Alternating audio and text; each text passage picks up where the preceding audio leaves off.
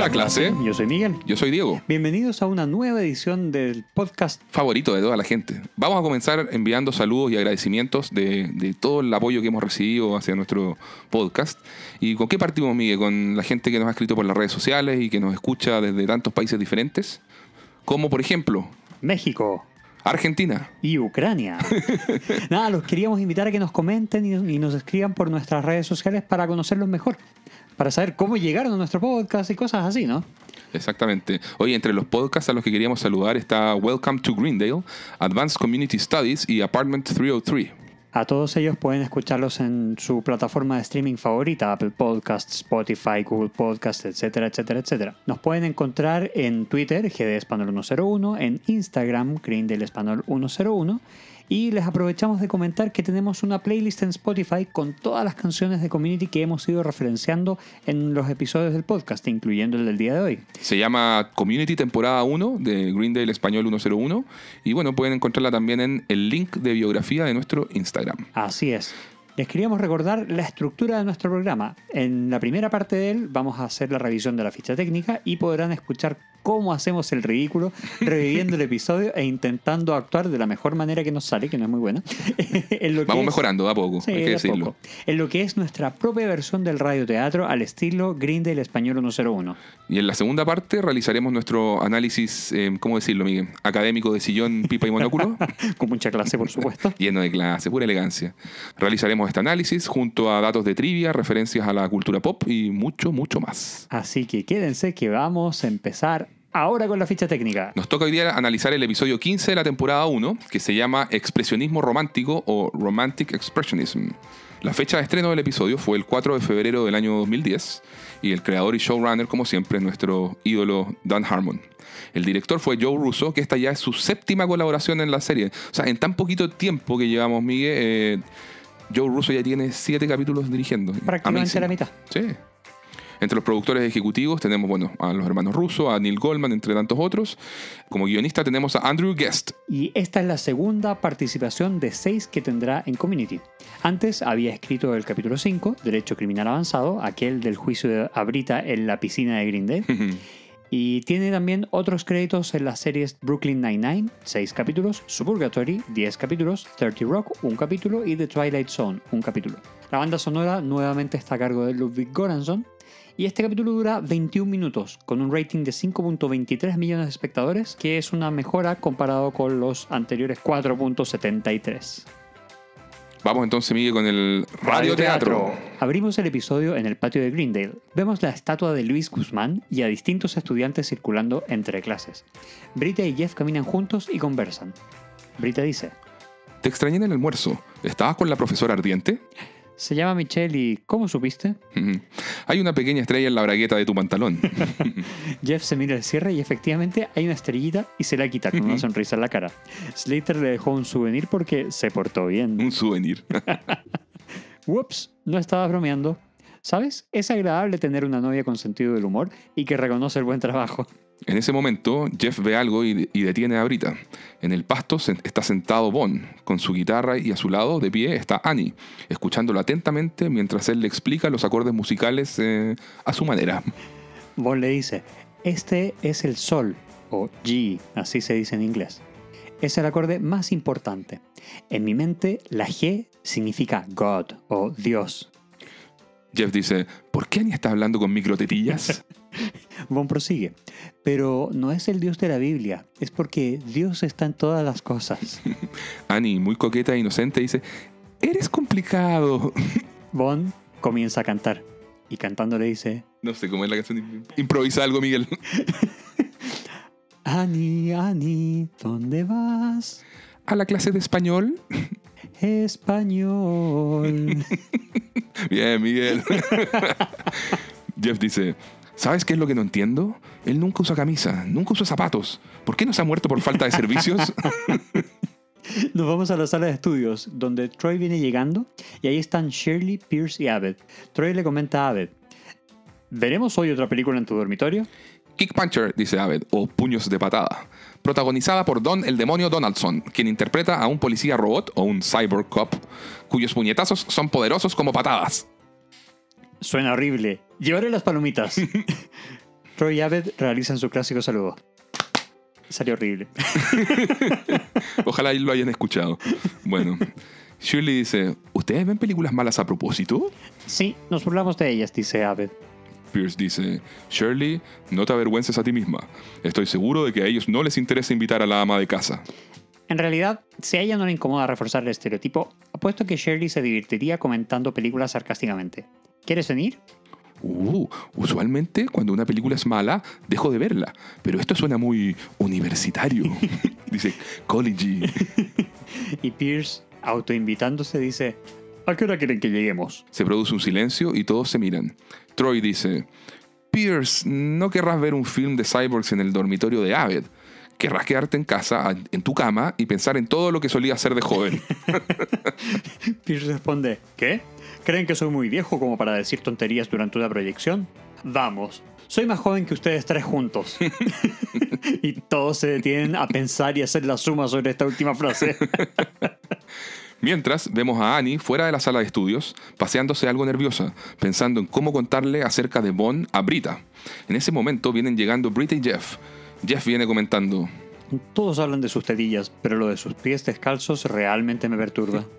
Annie dice, ¡Brita! Annie y Jeff se saludan de pasada. Él sigue de largo, quedándose Annie y Brita solas conversando. ¿Puedo preguntarte algo mm, acerca de Bond?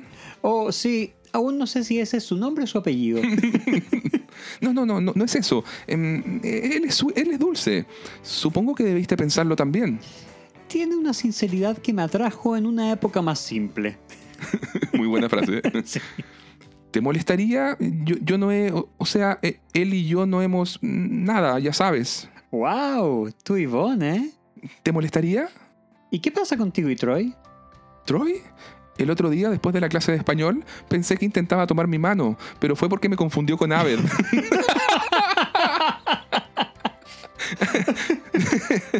Nunca me verá de esa forma. Bueno, Annie, tendría que ser una villana para decirte con quién salir, lo cual no soy. Annie entusiasmada le dice, Brita, gracias, y le da un abrazo. Eres la chica más cool que he conocido. Así es, choca esos cinco. Ups, convirtiendo esos cinco en una serpiente. y Brita comienza a realizar un movimiento muy raro. ¿E incómodo? Y, incómodo y algo serpenteante con los brazos. Annie, incómoda y sonriente, dice, oh, cool. y nos vamos a los créditos iniciales en su versión corta. Vemos ahora a Jeff sentado en una mesa en la cafetería, mirando su celular. Se le acerca a Brita. Hey, ¿cómo va todo? ¿Supiste? Es adorable. Annie y Yvonne. Jeff la mira serio y dice, vea la parte adorable. Brita le dice, a ella le gusta, pidió mi aprobación. ¿Y se la diste? Sí, ya terminé con él. Mira, esto no se trata de ti, hipster hondera. Groovy hipster, me, me, gusta el término también. le dice, se trata de Annie. Somos como sus padres en Greendale. Debes decirle que no a ese tipo de cosas. Vamos, él no es tan malo. No si es que tienes 28 años y solo te diviertes con él. Ella tiene 18. Aún no define qué tipo de hombres le gustan. Sujetos cada vez más raros y horrendos pensarán en ella como una opción. Y todo comienza con Bond. Él es la puerta de entrada a los imbéciles. gateway douchebag. Me encanta ese término también, gateway douchebag. Brita le dice, ah, las personas se encuentran, las cosas pasan, Jeff. No es algo que pueda controlarse, ¿cierto?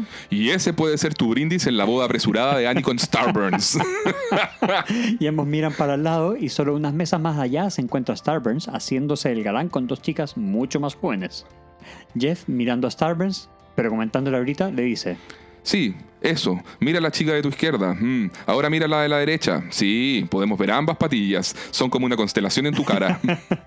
Starburns justo mira hacia donde están Brit y Jeff y les saluda. ¡Hey! Y Jeff dice, oh, sí, eh, ¿qué tal, amigo? y mientras sonríe y lo mira, Starburns le comenta a las chicas con las que está y apunta a Jeff diciéndole, ese tipo de allá es un imbécil o douchebag. Muy bueno. Ahora vamos a la habitación de Aved, quien está recibiendo a Shirley Troy. Ya se encuentran instalados dentro Pierce y el señor Chang, quien está vestido de smoking blanco. Chang dice, ¡Hola! Aved dice, Invité al señor Chang. Somos amigos de Netflix. Ese es un concepto que me llama mucho la atención. Sí, sí. Porque ¿cómo puede ser amigo de Netflix? No lo sé. ¿Habrá existido en algún momento en Estados Unidos, supongo? Somos muy jóvenes, Diego. Sí, es verdad. Demasiados centennials. Eh, Troy le dice a Chang, es cool que estés aquí divirtiéndote con tus alumnos y bebiendo cerveza. Chang, mostrando su vestimenta elegante, dice, sí, es evidente que no se cancelaron mis otros planes, ¿eh? Pierce dice, veamos la película. Oh, esperen, perdón. Shirley, esperaré si quieres servir vestibles. Horror. Shirley en su modo serio dice, estarás esperando mucho tiempo. Comienza la película.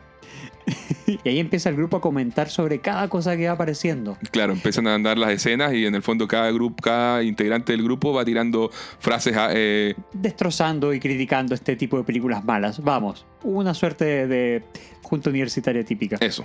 Entonces, por ejemplo, empieza a aparecer el warning contra la piratería del FBI que aparece al principio de todos los DVDs o Blu-rays. Y Troy dice, Uh, advertencia del FBI, tengo tanto miedo. y todos ríen menos Pierce. Pierce dice, vaya, no sabía que ya habíamos comenzado. El narrador del film dice, es el año 2006 y la guerra nuclear devastó el planeta. "Mm, parece que me perdí eso, dice Aved. Y todos nuevamente ríen. ríen, menos Pierce. Chang incluso comenta, ¡Nice! Genial, claro. El narrador del film continúa. Detroit es una zona de fuego, dominada por carroñeros, traficantes y terroristas. Suena como vacaciones en mi casa. Todos nuevamente ríen, menos Pierce. Chang dice, jaja, Troy, estás loco. Sí, lo sé, los chistes me vienen solos, dice Troy. Se escucha la voz de un personaje del film que dice, ¿quieres comprar mega droga? Te dejan mega drogado. ¿Me ayudarán a ver esta película? Dice Shirley. Y todos ríen menos uno. Adivinen quién. y Abed dice, Shirley's in the house, Shirley está en la casa. Luego aparece Kick Puncher, un hombre calvo, alto, fornido y mitad cyborg, y dice, quieto, policía. Oh, freeze, police. Y Pierce responde, quieto, policía, no hagas eso, te vas a resfriar. Y se ríe solo, los demás lo miran raro. E incómodo, sí. Luego se da a entender que ha pasado el tiempo y el film está por terminar. La chica de la película dice, Kick Puncher, o puños de patada, nos has dado tanto. ¿Hay algo que podamos entregarte? Sí, dos horas de mi vida, dice Chang. Todos se ríen. Menos uno. ya saben quién. Kick Puncher dice, no me llames Kick Puncher, llámame David. Música emotiva, aparecen los créditos y en la pantalla dice dirigido por Kim Yang. y Pierce dice, dirigido por Kim Jong. Asiáticos, no saben dirigir, no saben conducir. Chang lo mira muy serio y le dice, hey, estoy aquí. Abed apunta a Chang mirando a Pierce.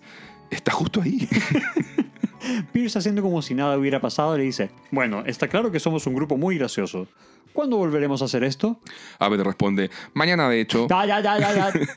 y Todo. todos interrumpen a Abed hablando al mismo tiempo y negando la próxima reunión. Pero Abed no entiende el código social de los demás y prosigue. Mañana veremos Kick Puncher 2, codename Punch Kicker, Puño, o Puños de Patada 2, código Patada. Ah. Pierce dice, bueno, solo estaba calentando hoy. Prepárense, mañana traeré lo mejor de mi repertorio. Y Chang serio y sarcástico dice, asombroso. Al día siguiente, en el patio de Greendale, vemos a Bond enseñándole a surfear sin agua a Annie. Annie ha adoptado un look más hippie. Tiene un collar, una flor en el pelo, un vestido de colores y una chaqueta de jeans, bastante más relajado que su look usual de niña aplicada. Bond dice, muy bien, es tu turno, súbete, anda. Y comienza a cantar, Annie va a montar la ola. Jeff y Brita venían pasando por ahí y al verlos se esconden detrás de un arbusto y los observan. Jeff le dice, puedo ir desde acá cómo crece el pelo de sus axilas. Brita sonríe, Tenemos que hacer algo. dice Jeff. Brita dice, ok, incluso si estuviera de acuerdo contigo, ¿qué haríamos? Hmm, si desaprobamos su relación, será lo mismo que lanzarla directo a los brazos de él. Debemos ser inteligentes, armar un plan. "Mm, armar planes no es mi fuerte, dice Brita. No nos limitemos a tus fuertes, Brita. Para esto no servirá bailar tap ni hacer revelaciones casuales acerca del tiempo que pasaste en Nueva York. Brita dice, ok, si te vas a comportar como un snob, se acabó. Y de hecho lo hace con- diciendo una referencia a Nueva York. If you're going to go Upper East Side on me. y en ese momento pasa caminando al lado de ellos Starburns, quien le dice, Hey Winger, mira a Annie. Alguien acaba de pasar a ocupar el primer lugar en mi lista de pendientes. Starburns se va y Jeff pone cara de asco. Brita dice, ok, debemos armar un plan. Gracias. Corte, estamos ahora en la sala de estudios. Troy está sentado solo estudiando. Afuera de la sala, Jeff y Brita lo observan desde la ventana. Jeff dice, es todo muy simple. Antes de Bond, Annie solo tenía ojos para Troy. Así que, si Troy se vuelve una opción real, Annie dejará a Bond en un latido de hippie. Curso rápido de manipulación, dice Jeff. Jamás le dices a la persona lo que tú quieres que haga. Le ayudas a darse cuenta de que quiere hacerlo por iniciativa propia, para que así no pueda relacionar esa- su decisión contigo. Entendido, dice Brita. Jeff y Brita ingresan a la sala y se acercan a Troy, uno por cada lado. Brita se apoya en la mesa y dice, química, sexy. ¿Sabes qué más es sexy? Annie. y Jeff, por supuesto, pone cara de, ay, lo arruinó todo. Troy dice, ya sé que la química es sexy. Me encanta esa Sí, respuesta. no tiene nada que ver. Pero Annie no lo veo.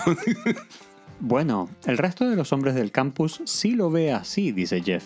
¿De verdad no ves lo linda que es Annie? dice Brita. Quizás es porque la conocí en la secundaria, dice Troy.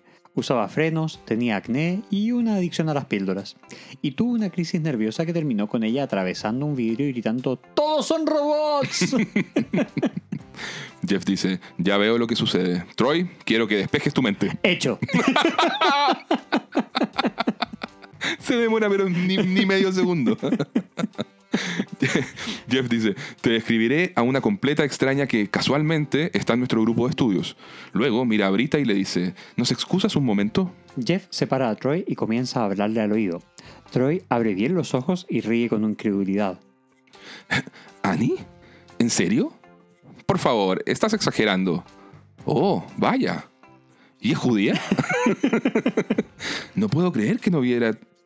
No puedo creer que no viera todo eso. Bueno, supongo que se merece otra oportunidad. Dice esto último mientras Jeff lo ayuda a tomar asiento nuevamente en la mesa. Oh, esperen, ya es tarde. Me enteré que está saliendo con Bond. Solo para darte celos, dice Brita. Y Troy y Jeff al mismo tiempo. ¿Qué? Brita continúa. Está enamorada de ti. Sale con Bond para llamar tu atención. Y debes dársela ahora, ¿verdad, Jeff? Y Jeff la mira serio, molesto, y le dice, sí, claro. Pero el punto es que no estamos diciéndote qué hacer. Oh, claro. No te lo dijimos nosotros. Jeff y Brita se retiran lentamente de la sala, dejando a Troy muy confundido. Y Troy dice, tengo una erección muy extraña. Hacemos un corte y nos vamos a alguna sala de Greendale. En una mesa grande con cuatro estudiantes jóvenes y con Pierce. Todos están viendo Kick Puncher 2. Sobre la mesa se ve mucho café y varios blocs de notas. Muestran en la pantalla a Kick Puncher quien dice, es un mal día para los traficantes terroristas y un buen día para Kick Puncher. Pierce, pausando la película, les dice, chicos, ¿oyeron esa parte donde se detiene y dice, y un buen día para... ¿Qué se les ocurre ahí? El estudiante número uno, que es un hombre, dice, y un buen día para un desayuno nutritivo. No entiendo, dice Pierce. Luego la estudiante número dos, que es una chica, dice, y un buen día para una mala película. Todos se ríen, menos quienes ya saben, quien niega con la cabeza. El estudiante número tres, que también es hombre, dice, y un buen día para los productos para el cabello. ¿Cuántas veces debo decirte que no sigas en esa línea? Vamos, comienzo a preguntarme si acaso merecen llamarse cómicos de universidad comunitaria. Ya les dije, cuando veamos la película debo ganarles a todos. Necesito material al nivel de Phyllis Diller. El estudiante número 4, que es Mark Millot, le dice, le dice a Pierce, ¿no preferirías simplemente ver una película con tus amigos y pasarla bien? Pierce molesto le dice, ¿quién eres? ¿El terapeuta de mi tercera esposa? La estudiante mujer dice, ¿qué pasa si él dice, es un buen día para, y tú dices, para ser gay? Eres un genio, dice Pierce. La estudiante mujer le comenta a Mark Millot, le gustan los chistes de gays, ¿Qué? que escribimos chistes geniales. Ah, vamos. Tampoco es para tanto, dice Pierce. Hacemos un corte, estamos en el sector de descanso. Vemos a Annie sentada en un sillón estudiando. Aparece Troy y mira con ojos distintos a Annie. Wow. Wow, dice. Troy se acerca a ella realizando una caminata muy graciosa, hiper exacerbando eh, como el estilo de la calle, un street walk. ¿cierto? y Troy en un intento seductor dice, Hey, Annie. Soy yo, Troy. oh, eh, no sé dónde estará Abed, dice Annie. Puedo llamarlo si quieres. Nah, no estoy buscando a mi otra mitad. Te buscaba a ti, chica. Troy se sienta al lado de ella y la mira fijo a los ojos. Así es. Piénsalo bien por un momento. Annie pone cara de entre sorprendida, confundida y espantada. ¿Sabes? continúa Troy. No había notado lo hermosa que eres. Annie le dice, Troy, te estás comportando raro. En ese momento aparece Bond, quien tiene dos conos de helado en las manos. Bond dice, siento haberme tardado, hicieron que me pusiera una polera. Annie, quitándose el brazo de Troy de la espalda, dice, Bond, ¿recuerdas a Troy? Estuvimos en la secundaria juntos y ahora está en mi grupo de estudios. hey, hola, ¿qué tal hermano? dice Bond. No soy tu hermano, hermano, dice Troy. Bond dice, en realidad todos son mis hermanos porque todo en el universo está conectado. Rocas, águilas, sombreros. Bueno, algunas cosas están más conectadas que otras, como las tarántulas y yo orinando mis pantalones. o Annie y yo. Annie dice, ¿qué? ¿Troy? ¿Qué dijiste? Dile que estás enamorada de mí desde la secundaria. dice. Dice, ¿qué? Espera un minuto. ¿Es eso cierto, Florcita de la Montaña? ¡No! Dice Annie. Quiero decir, nunca querré mentirte. Te lo diré. Sí, sí sentí algo por él, pero eso se acabó, lo juro. Bond dice, ¿lo juras? Tal como Brita juró que no le gustaba Jeff y luego le dio mi poema a él para que se riera de mí con esa señora igual a Sherry Shepard. Este grupo de estudio es malvado. y tú no te mereces el helado. y Bond junta ambos conos de helado en uno solo y arroja el sobrante y se va. Troy, hablando sexy, le dice, es un niño. ¿En qué estábamos? E intenta besar a Annie, quien lo rechaza enojada. Él me gusta. ¿Por qué hiciste eso? Vamos, todos saben que quieres un trozo del T-Bone. Jeff y Brita me dijeron lo que sientes. Espera, ¿Jeff y Brita hicieron qué cosa? Oh, eres aún más sensual cuando estás enojada. Vamos, hagámoslo. Y Troy abre los brazos y cierra los ojos. Annie se retira indignada. Troy prosigue sin notar que se quedó solo. Red Shoe Diaries. Sé que sabes que me gustan las cosas del trasero. Estamos ahora en la sala de estudios. ah, Troy. Estamos ahora en la sala de estudios. En el sillón de descanso se encuentran Jeff y Brita tomando un refresco y celebrando. Jeff dice, Por el rompimiento inevitable de Annie y Grody J. McConaughey. Brita dice, y por ella y Troy, hicimos lo correcto. Ellos deben estar juntos. Además, sus bebés serán muy lindos. ¿Por qué dices eso? Vamos, tú sabes que los bebés son extra lindos cuando sus padres son... ¿Ambos lindos? y Brita sonríe y dice, "Bueno, ¿tú quieres hijos, Jeff? Ya lo veremos. Ponte algo bonito y búscame después del almuerzo. Brita vuelve a sonreír y en ese momento llega Annie. Annie muy molesta dice, hola chicos, gracias por involucrarse en mi vida amorosa. Eso fue súper genial y maduro. Oh, y como ambos son unos idiotas, debo aclararles que estoy siendo sarcástica. y Annie se va y acto seguido llega Troy. Troy dice, hey chicos, gracias por sacar a la fea Annie de la palma de mi mano y convertirla en otra chica sexy que nunca estará conmigo. Se va enojado y aparece Leonard. Y Leonard dice, hey chicos, gracias por comerse todos los macarrones. Cállate Leonard, dice Jeff. Nadie sabe de lo que estás hablando. Leonard se va enojado y Jeff le comenta en voz baja a Brita. Sí, me comí todos los macarrones. Es jodido que lo sepa. Qué genial, Leonard. Hace Sí. tiempo que no lo veíamos. sí, es verdad. Hacemos un corte. Vemos a Pierce abriendo la puerta de la habitación de Abed, donde están todos dispuestos para una nueva sesión de cine. Pierce, muy entusiasta, dice, vamos a prender esta vela. Todos lo miran en silencio. ¿Quién está listo para unos puños y patadas? En realidad, decidimos ver Runaway. Tom Selleck pelea contra arañas mecánicas. ¿Qué? No, no, dice Pierce. No puedes hacer eso. Vimos Kick Puncher y ahora debemos ver Kick Puncher 2. Tengo tantas preguntas aún sin respuesta. Chang le dice, no, quiero ver a Tom Selleck pelear contra las arañas mecánicas. Troy, Abed y Shirley asienten. Ajá, Ah, sí, sí, sí. Pierce dice, mi hermano murió en el set de esa película. Y todos lo miran incrédulos. Pierce prosigue. Una de las arañas mecánicas se enloqueció y lo hizo pedazos. Y Tom Selleck solo se quedó ahí parado, viéndolo morir. Y Pierce finge emocionarse. ok, entonces veamos Kick Puncher 2, dice Shirley. Ok, dice Abed. Siento mucho tu pérdida, dice Chang. Troy dice, sí, es terrible, amigo. Pierce sigue fingiendo estar emocionado. Abed pone play a la película e inmediatamente Pierce se compone y concentra en el film. Kick Puncher 2, dice Abed.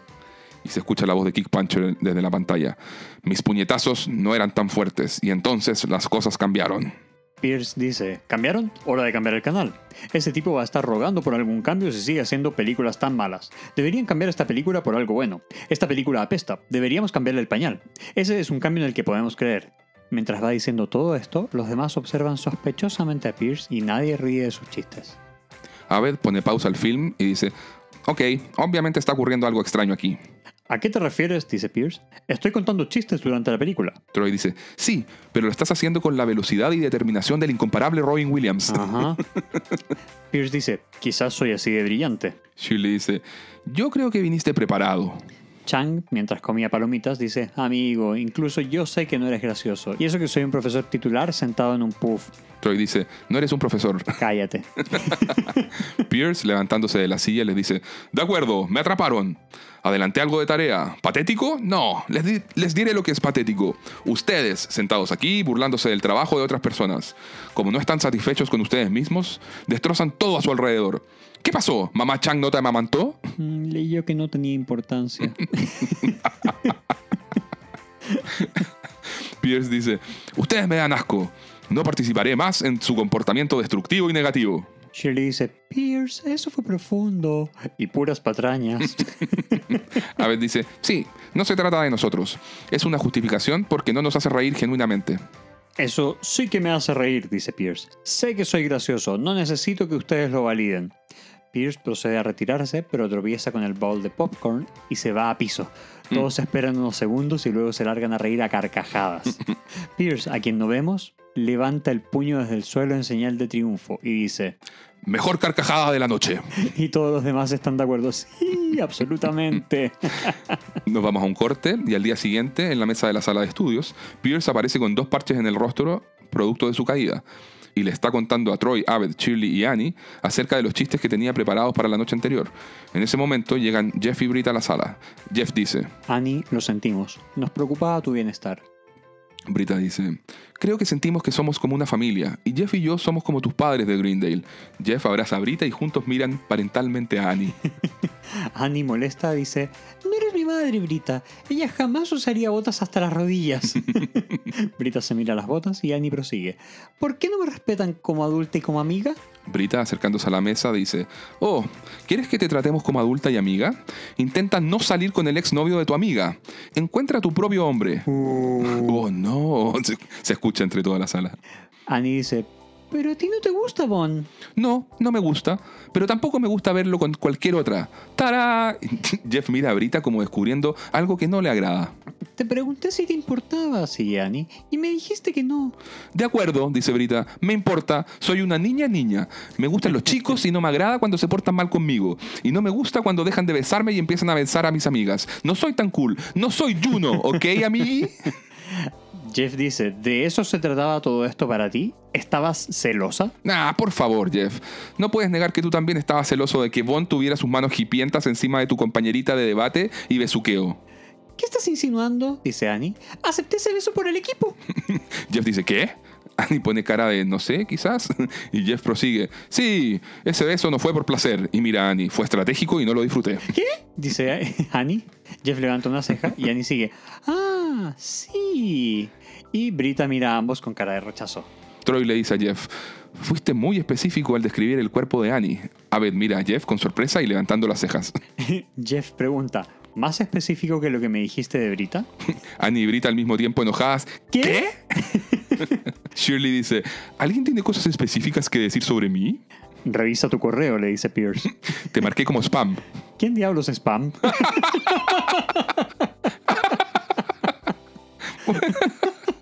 Muy bueno, grande Pierce. Abed comienza a explicar a todos esta interacción. Cuando llegaron por primera vez, éramos todos buenos y saludables como la familia de la tribu Brady, que es The Brady Bunch. Y ahora somos tan disfuncionales y- e incestuosos como el elenco de la tribu Brady.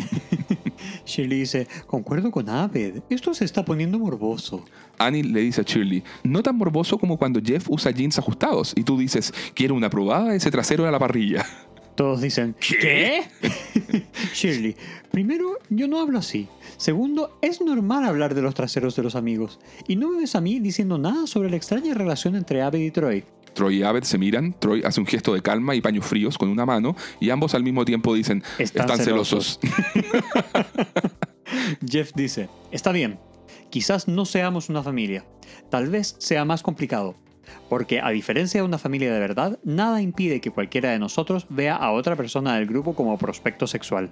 En ese momento suena una música suave y buena onda, mientras se da una tremenda escena. Cada uno de los integrantes del grupo comienza a mirar a los demás para evaluar si se involucraría de alguna forma con el otro u otra. Es un constante y divertido juego de miradas y gestos, giros de cabeza, rostros expresivos que transmiten interés, duda, picardía y rechazo. Eh, Pierce mira a Shirley. Shirley rápidamente desvía la mirada hacia Jeff. Este desvía la mirada hacia Brita. Brita rápidamente desvía la mirada hacia Abed. Abed pone una cara muy graciosa moviendo las cejas rápido. Brita pone cara rara y mira a Annie. Ambas se sonríen, inclinan la cabeza y luego se asustan y emiten un jadeo. Annie mira a Troy. Troy le levanta una ceja. Luego Troy mira a Shirley. Shirley le sonríe. Troy la piensa un segundo y hace un gesto de aprobación tipo, igual, Igual sí. a Annie no le gusta el gesto de Troy hacia Shirley. Mira a Pierce. Pierce la mira expectante. Y Annie se espanta con los ojos bien abiertos. Y mira a Jeff. Y ambos en ese momento, Jeff y Annie, se relajan y sonríen. Jeff mira a Abed y este le está sonriendo mirándolo fijo y moviéndole las cejas. Qué secuencia, Miguel. Es maravillosa. Eh, Annie pregunta, rompiendo todo este intercambio de miradas, ¿por qué estamos siquiera hablando de esto? Jeff dice, ¿por qué tú comenzaste a tener sexo con el exnovio de Brita? ¿Qué? Ni siquiera nos hemos besado. Pierce dice, eso no significa que no hayan tenido sexo. Roy asiente. Annie sigue. Vaughn me dijo que podía tomarme las cosas tan lento como yo quisiera. Le gusto por ser quien soy y él me gusta a mí. Todos quedan en silencio, pensativos. Se escucha desde fuera una guitarra acústica y alguien que canta. Abed pregunta, ¿oyen eso? Y todos se levantan de la mesa y salen de la biblioteca. Vemos que afuera, frente al Borchert Hall, está Bond tocando la guitarra junto al baterista de su banda, quien tiene una pandereta. Bond dice, Annie, Bond. ¿Brita? Hola. Bond a Pierce le dice, Old Man River. Vete al diablo. Andy le pregunta, ¿recibiste mis mensajes? Y Bond dice, no, arrojé mi teléfono al río. Pensé, si no puedo estar con ella, ¿a quién voy a llamar? Y luego pensé que, bueno, a mi arrendador, a mi hermana y a ti. en fin, he estado haciendo mucha introspección del tema y esto es algo que realmente necesito decir. Y Bond comienza a cantar una bonita y sencilla canción dedicada a Annie. I see when you smile and I wanna sing a song, but then I write the words and they always come out wrong. They come out wrong. I feel it in my fingers, I feel it in my toes, but then the words get frozen in my mouth like Eskimos. I like you know.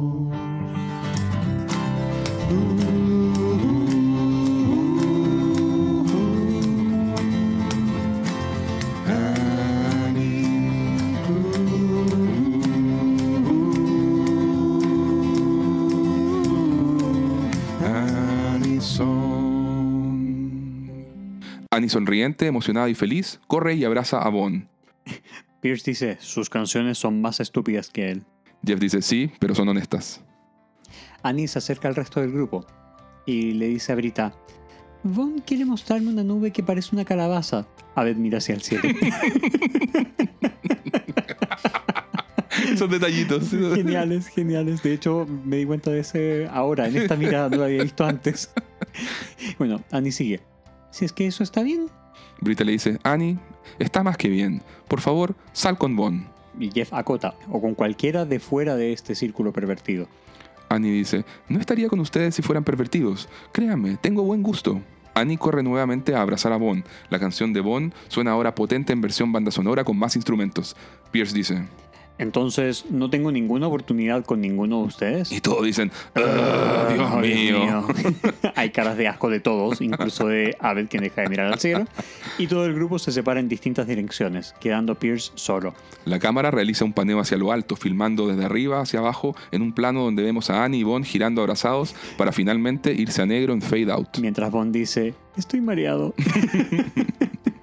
Fin de la historia. En el end tag vemos a Troy y Abed haciendo una filmación en estilo de película retro. Aparece Troy en la sala de estudios disfrazado con piezas de aluminio en distintas partes del cuerpo y caminando como un cyborg. Sus pasos tienen efectos sonoros robóticos. Troy dice, Soy Kick Puncher, mis ciberpuñetazos tienen la fuerza de las patadas.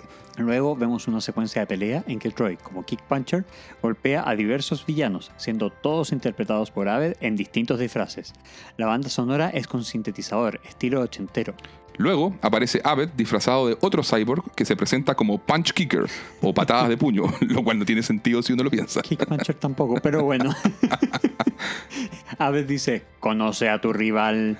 Ambos realizan una secuencia de puñetazos simu- simultáneo, como si estuviera en cámara lenta, y al colisionar, el villano Punch Kicker cae derrotado. Luego aparece Abed disfrazado de mujer. Te amo, Kick Puncher. La banda sonora es ahora optimista y esperanzadora. Y Troy dice, lo único que está más allá del alcance de mis puños es la humanidad. Termina la película y Troy se saca el casco y le pregunta a Abed. ¿Brita no podía hacer su parte? Le pregunté, no estaba disponible. Troy decepcionado dice, ok, filmemos la escena de sexo. fin, del, episodio. Muy entretenido, muy bien. Eh, sí, muy buen Entac también. Pasemos al análisis de las historias, Diego. Perfecto. Partamos viendo entonces cuántas y cuáles son las historias que te- tenemos en este episodio. Tenemos primero la, la historia A, en la que Jeff y Brita intentan sabotear la incipiente relación amorosa entre Bon y Annie. Bueno, porque consideran que Bon es un mal prospecto para el futuro de Annie. Y yo creo que estamos todos de acuerdo. Sí. Y lo hacen eh, persuadiendo a Troy para que por fin comience a fijarse en, en Annie y se, y se meta entre medio de esta relación y a, a- a romperla.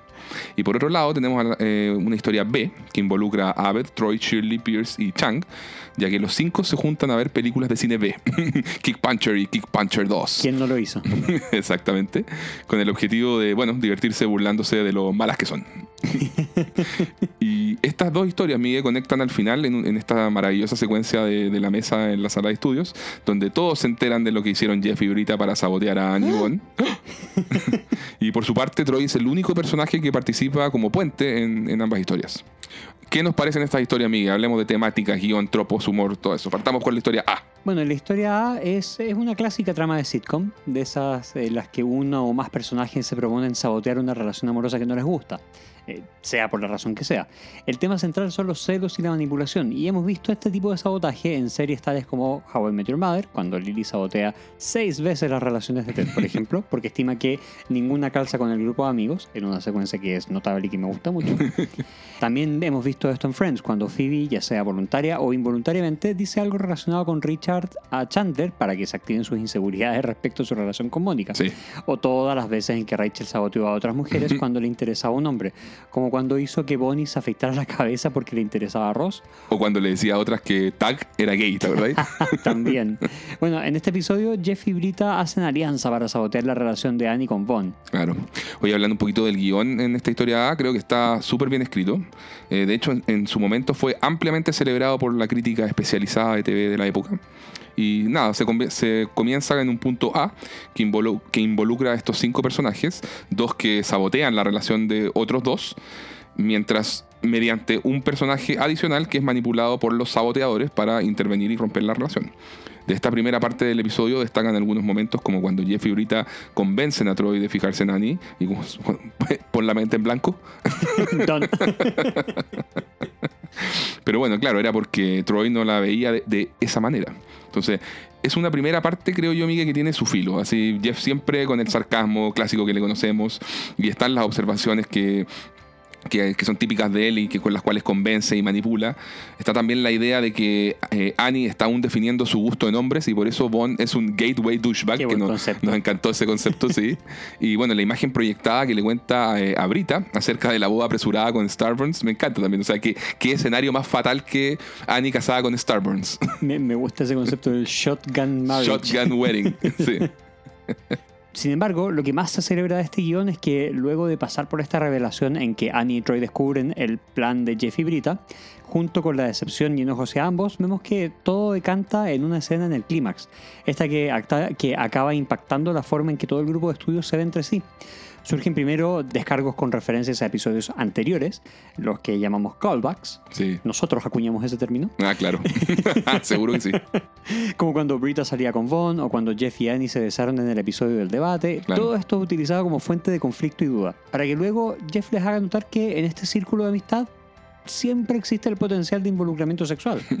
Y es ahí donde todos comienzan a observarse y analizarse como potenciales prospectos, lo cual resulta muy hilarante y revelador. Y eso te iba a decir, y revelador. Oye, además vemos cómo el resto percibe la relación entre Troy y Abed, ante lo cual ellos se autotranquilizan adjudicándoselo justamente a los celos del resto. Pues nadie más tiene una amistad de ese nivel. Ya aquí es donde vemos definitivamente esta amistad cuajada, como ya están Eh, claro. el uno con el otro, y Erentag lo refuerza. Pero Sí. llegaremos a eso en algún momento. Así es. También es bien interesante el ver que Shirley manifieste su inquietud por saber qué opinan los otros de ella en cuanto a atractivo físico se refiere. Claro. Eh, es algo que se retoma en futuros episodios. Shirley eh, lo llama más adelante Googly Eyes. Googly Eyes. Y, sí. y lo justifica con que seguro ella los intimida. y también te da a entender un poco la inseguridad que tiene de Shirley con Brita y Annie al lado. Claro, y por el hecho de estar divorciada y, con dos Y ser un poco niños, vieja, ser un poco mayor, vez, claro, y- y exactamente. tal vez un no verse ya tan joven y Tal, todo. tal vez estar un poco más, ser un poco más conservadora, ya sabe lo que su, Claro. su mirada del mundo eh, Genera. genera Mm. a otras personas, exacto. Claro. Bueno, en, en resumen de, de esta historia A, partimos entonces desde este tropo básico que decía Miguel de- del sabotaje de una relación. Luego ocurren una serie de eventos y enredos para llegar a un clímax muy gracioso, que es este, el de la, el de la mesa, con todo, con muchas miradas y silencios. Y apro- que aprovecha de utilizar todas estas referencias y chistes internos. Eso me encanta, que ya Community esté Sí. confiando en su propio material. En lo que ha generado. En lo que ha generado, exactamente, que es algo muy, muy ñoño también. Sí, pero Ya, ya, este es nuestro universo y lo, y lo vamos a citar y referenciar dentro de la, de la serie. Communityverse. El Communityverse, eso, sí. Entonces, bueno, todas estas cosas que vimos en episodios anteriores empiezan a, a aparecer. Entonces, esto yo lo considero que es como un, un premio al espectador fiel. Claro, claro. Y bueno, luego cierran con una con esta escena que es súper eh, ya como adorable y sí, full of, full of heart, como dirían los, los gringos, Llenas de ¿no? corazón. Claro, en que todo ya se resuelve eh, para bien mediante una canción llamada Annie's Song. Oye, de hecho, en el episodio 13, Abel justamente hablaba de este recurso de las sitcoms, de unirse todos mediante un montaje musical. Y Creo que acá estuvimos, acá pegó en el palo. Estuvimos al ladito, al ladito, Sí, casi. sí. No, muy buen guion. Va, yo te creo, y lo hablábamos hace no mucho, Mm. va de menos a más y Absolutamente. termina súper bien. Súper en alto, Súper sí. bien, sí. Eh, y en cuanto a los tropos, hablando justamente de, de- de cómo esta historia es eh, de por sí un tropo de las sitcoms, eh, en esta historia vemos los tropos del Will Day, Won't Day, que está entre todos. Todos tienen Will, Will Day, One Day en esa maravillosa escena de la mesa. Sí, igual destaca la mirada entre Jeff y Annie. Sí, sí. Está, de, de hecho, la, bueno, es que toda esa escena... Es genial. Es genial. Y, y- y de hecho Jeff me Brita, gusta, todo, porque Brita también se ha dado a entender en el capítulo anterior que podría haber un interés con Jeff, entonces ella como que rápidamente cambia la mirada cuando tiene Sí. los, los ojos de Jeff encima, pero es, uno nota que es una mirada nerviosa. Sí, claro, de todas maneras. Claro, en cambio la de, la de Jeff con Annie es como de, oye, esto como que hace sentido. es como más tierna. es, tierna, pero como que hace sentido, es curioso. sí. La, la- la de, la de Troy con Shirley, es Troy como, "Me igual. a, a Pierce todos le corre la Y a mí me mirada. gusta la reacción que tiene Aved. Esa mirada de Aved a todos, porque no es la primera, es la primera vez que lo hace, pero no será la última. Claro, claro. No, y, y bueno, ah, entre, entre Annie y Brita, maravilloso también. Las dos también quedan como, oye, hace sentido, pero después como, ups, ups. Buddy estaría feliz. Ah, Buddy estaría feliz, sí. Nosotros también podemos hacer referencia a capítulos anteriores. Exacto. Oye, bueno, otro tropo que tenemos es el romance. O sea, Troy se refiere a Abed como mi otra mitad. Y es tan casual como lo dice. Sí, de no, hecho, no estaba buscando mi otra mitad. no, de hecho ah, también lo conversábamos no hace mucho, porque sí, conversamos de community también fuera de estos sí, podcasts. sí, por chat, por, por teléfono. por- Sí, por distintos tipos. Nos llamamos para, para sí, este sí. tipo de cosas. Sí, yo también llamo a mi otra mitad. No, y discutíamos si decía mi otra mitad o mi mejor mitad. Era una Sí. cosa.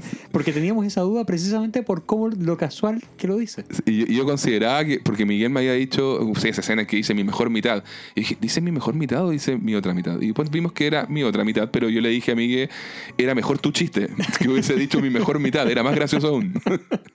Porque ya se debe entender esta, esta amistad, aquí ya está cuajada y podría haber sido tranquilamente parte del capítulo. claro, claro. Oye, bueno, y Annie menciona que Troy una vez le tomó la mano, pero era porque la, la confundió con Abed. Eso también es genial. Y Shirley también menciona la relación extraña que hay entre Troy y, A- entre Troy y Abed. Y ambos dicen simultáneamente, por supuesto, Están celosos. Y, Y el Entag. el Entag, qué maravilloso este Entag. Claro, exactamente. que Troy dice que filmará la escena de sexo porque ahorita no pudo asistir. Pero así como resignado, igual, igual hay un, preferiría hacer esto con Eh, Brita. claro. Bueno, y en cuanto al humor, es de promedio hacia arriba. No es brillante, como en otros casos. No Mm. Sí, de va- acuerdo. a uno no le hacer reír eh, en, a cada segundo. No, no, no, no, no lloramos de la risa como No. leyendo el, el guion como en otros casos y todo. Claro, eso. pero tiene, tiene sus momentos. Troy es muy gracioso en el humor físico Sí. cuando, quiere cuando quiere seducir a Annie o cuando improvisa esa frase tengo la erección más extraña. y hay varias frases sueltas que son muy buenas, eh, como Jeff diciéndole ahorita, esto no se va a resolver bailando tap ni haciendo menciones al tiempo que pasaste en Nueva York. Claro, sí. Oye, una cosa interesante, Miguel, fíjate que tenemos acá lo que se llama un brick joke, que es conocido como el chiste del ladrillo o del boomerang. Y ocurre cuando una referencia de la cual nadie necesariamente se ríe e incluso puede confundir a la audiencia, simplemente vuelve más tarde y se eh, vuelve a referenciar, pero ya en forma más graciosa. Y el espectador obviamente entiende y es parte del chiste. Entonces, en este caso, al principio Jeff hace notar que Bond nunca usa polera y zapatos y no ha fallecido aún por ello. Y más adelante Bond aparece con los helados y le dice a Annie que se demoró porque no lo atendieron y le obligaron a ponerse una polera. y entonces tú entiendes esa, esa segunda frase solo porque Jeff explicó lo primero. Bueno, también tenemos un chiste de estos con regla de tres, que ya habíamos mencionado en capítulos anteriores. En este caso ocurre cuando Annie llega molesta a descargarse con Jeff y Brita.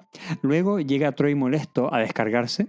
Y finalmente llega Leonard y habla de algo supuestamente nada que ver. Los macarrones, aunque al final sí tenía que ver. sí, sí. Y siempre me ha llamado la atención cuando Abed le dice a Shirley y a los demás, en realidad, si a ella no le incomoda reforzar el estereotipo, apuesto que Shirley se divertiría comentando películas sarcásticamente. Creo que Abed se refiere al estereotipo de que, de que los afrodescendientes suelen decir o hacer notar cuando un comentario tiene una cierta picardía, una chispa o un descaro, que es dicho como con mucha confianza y, y vivacidad.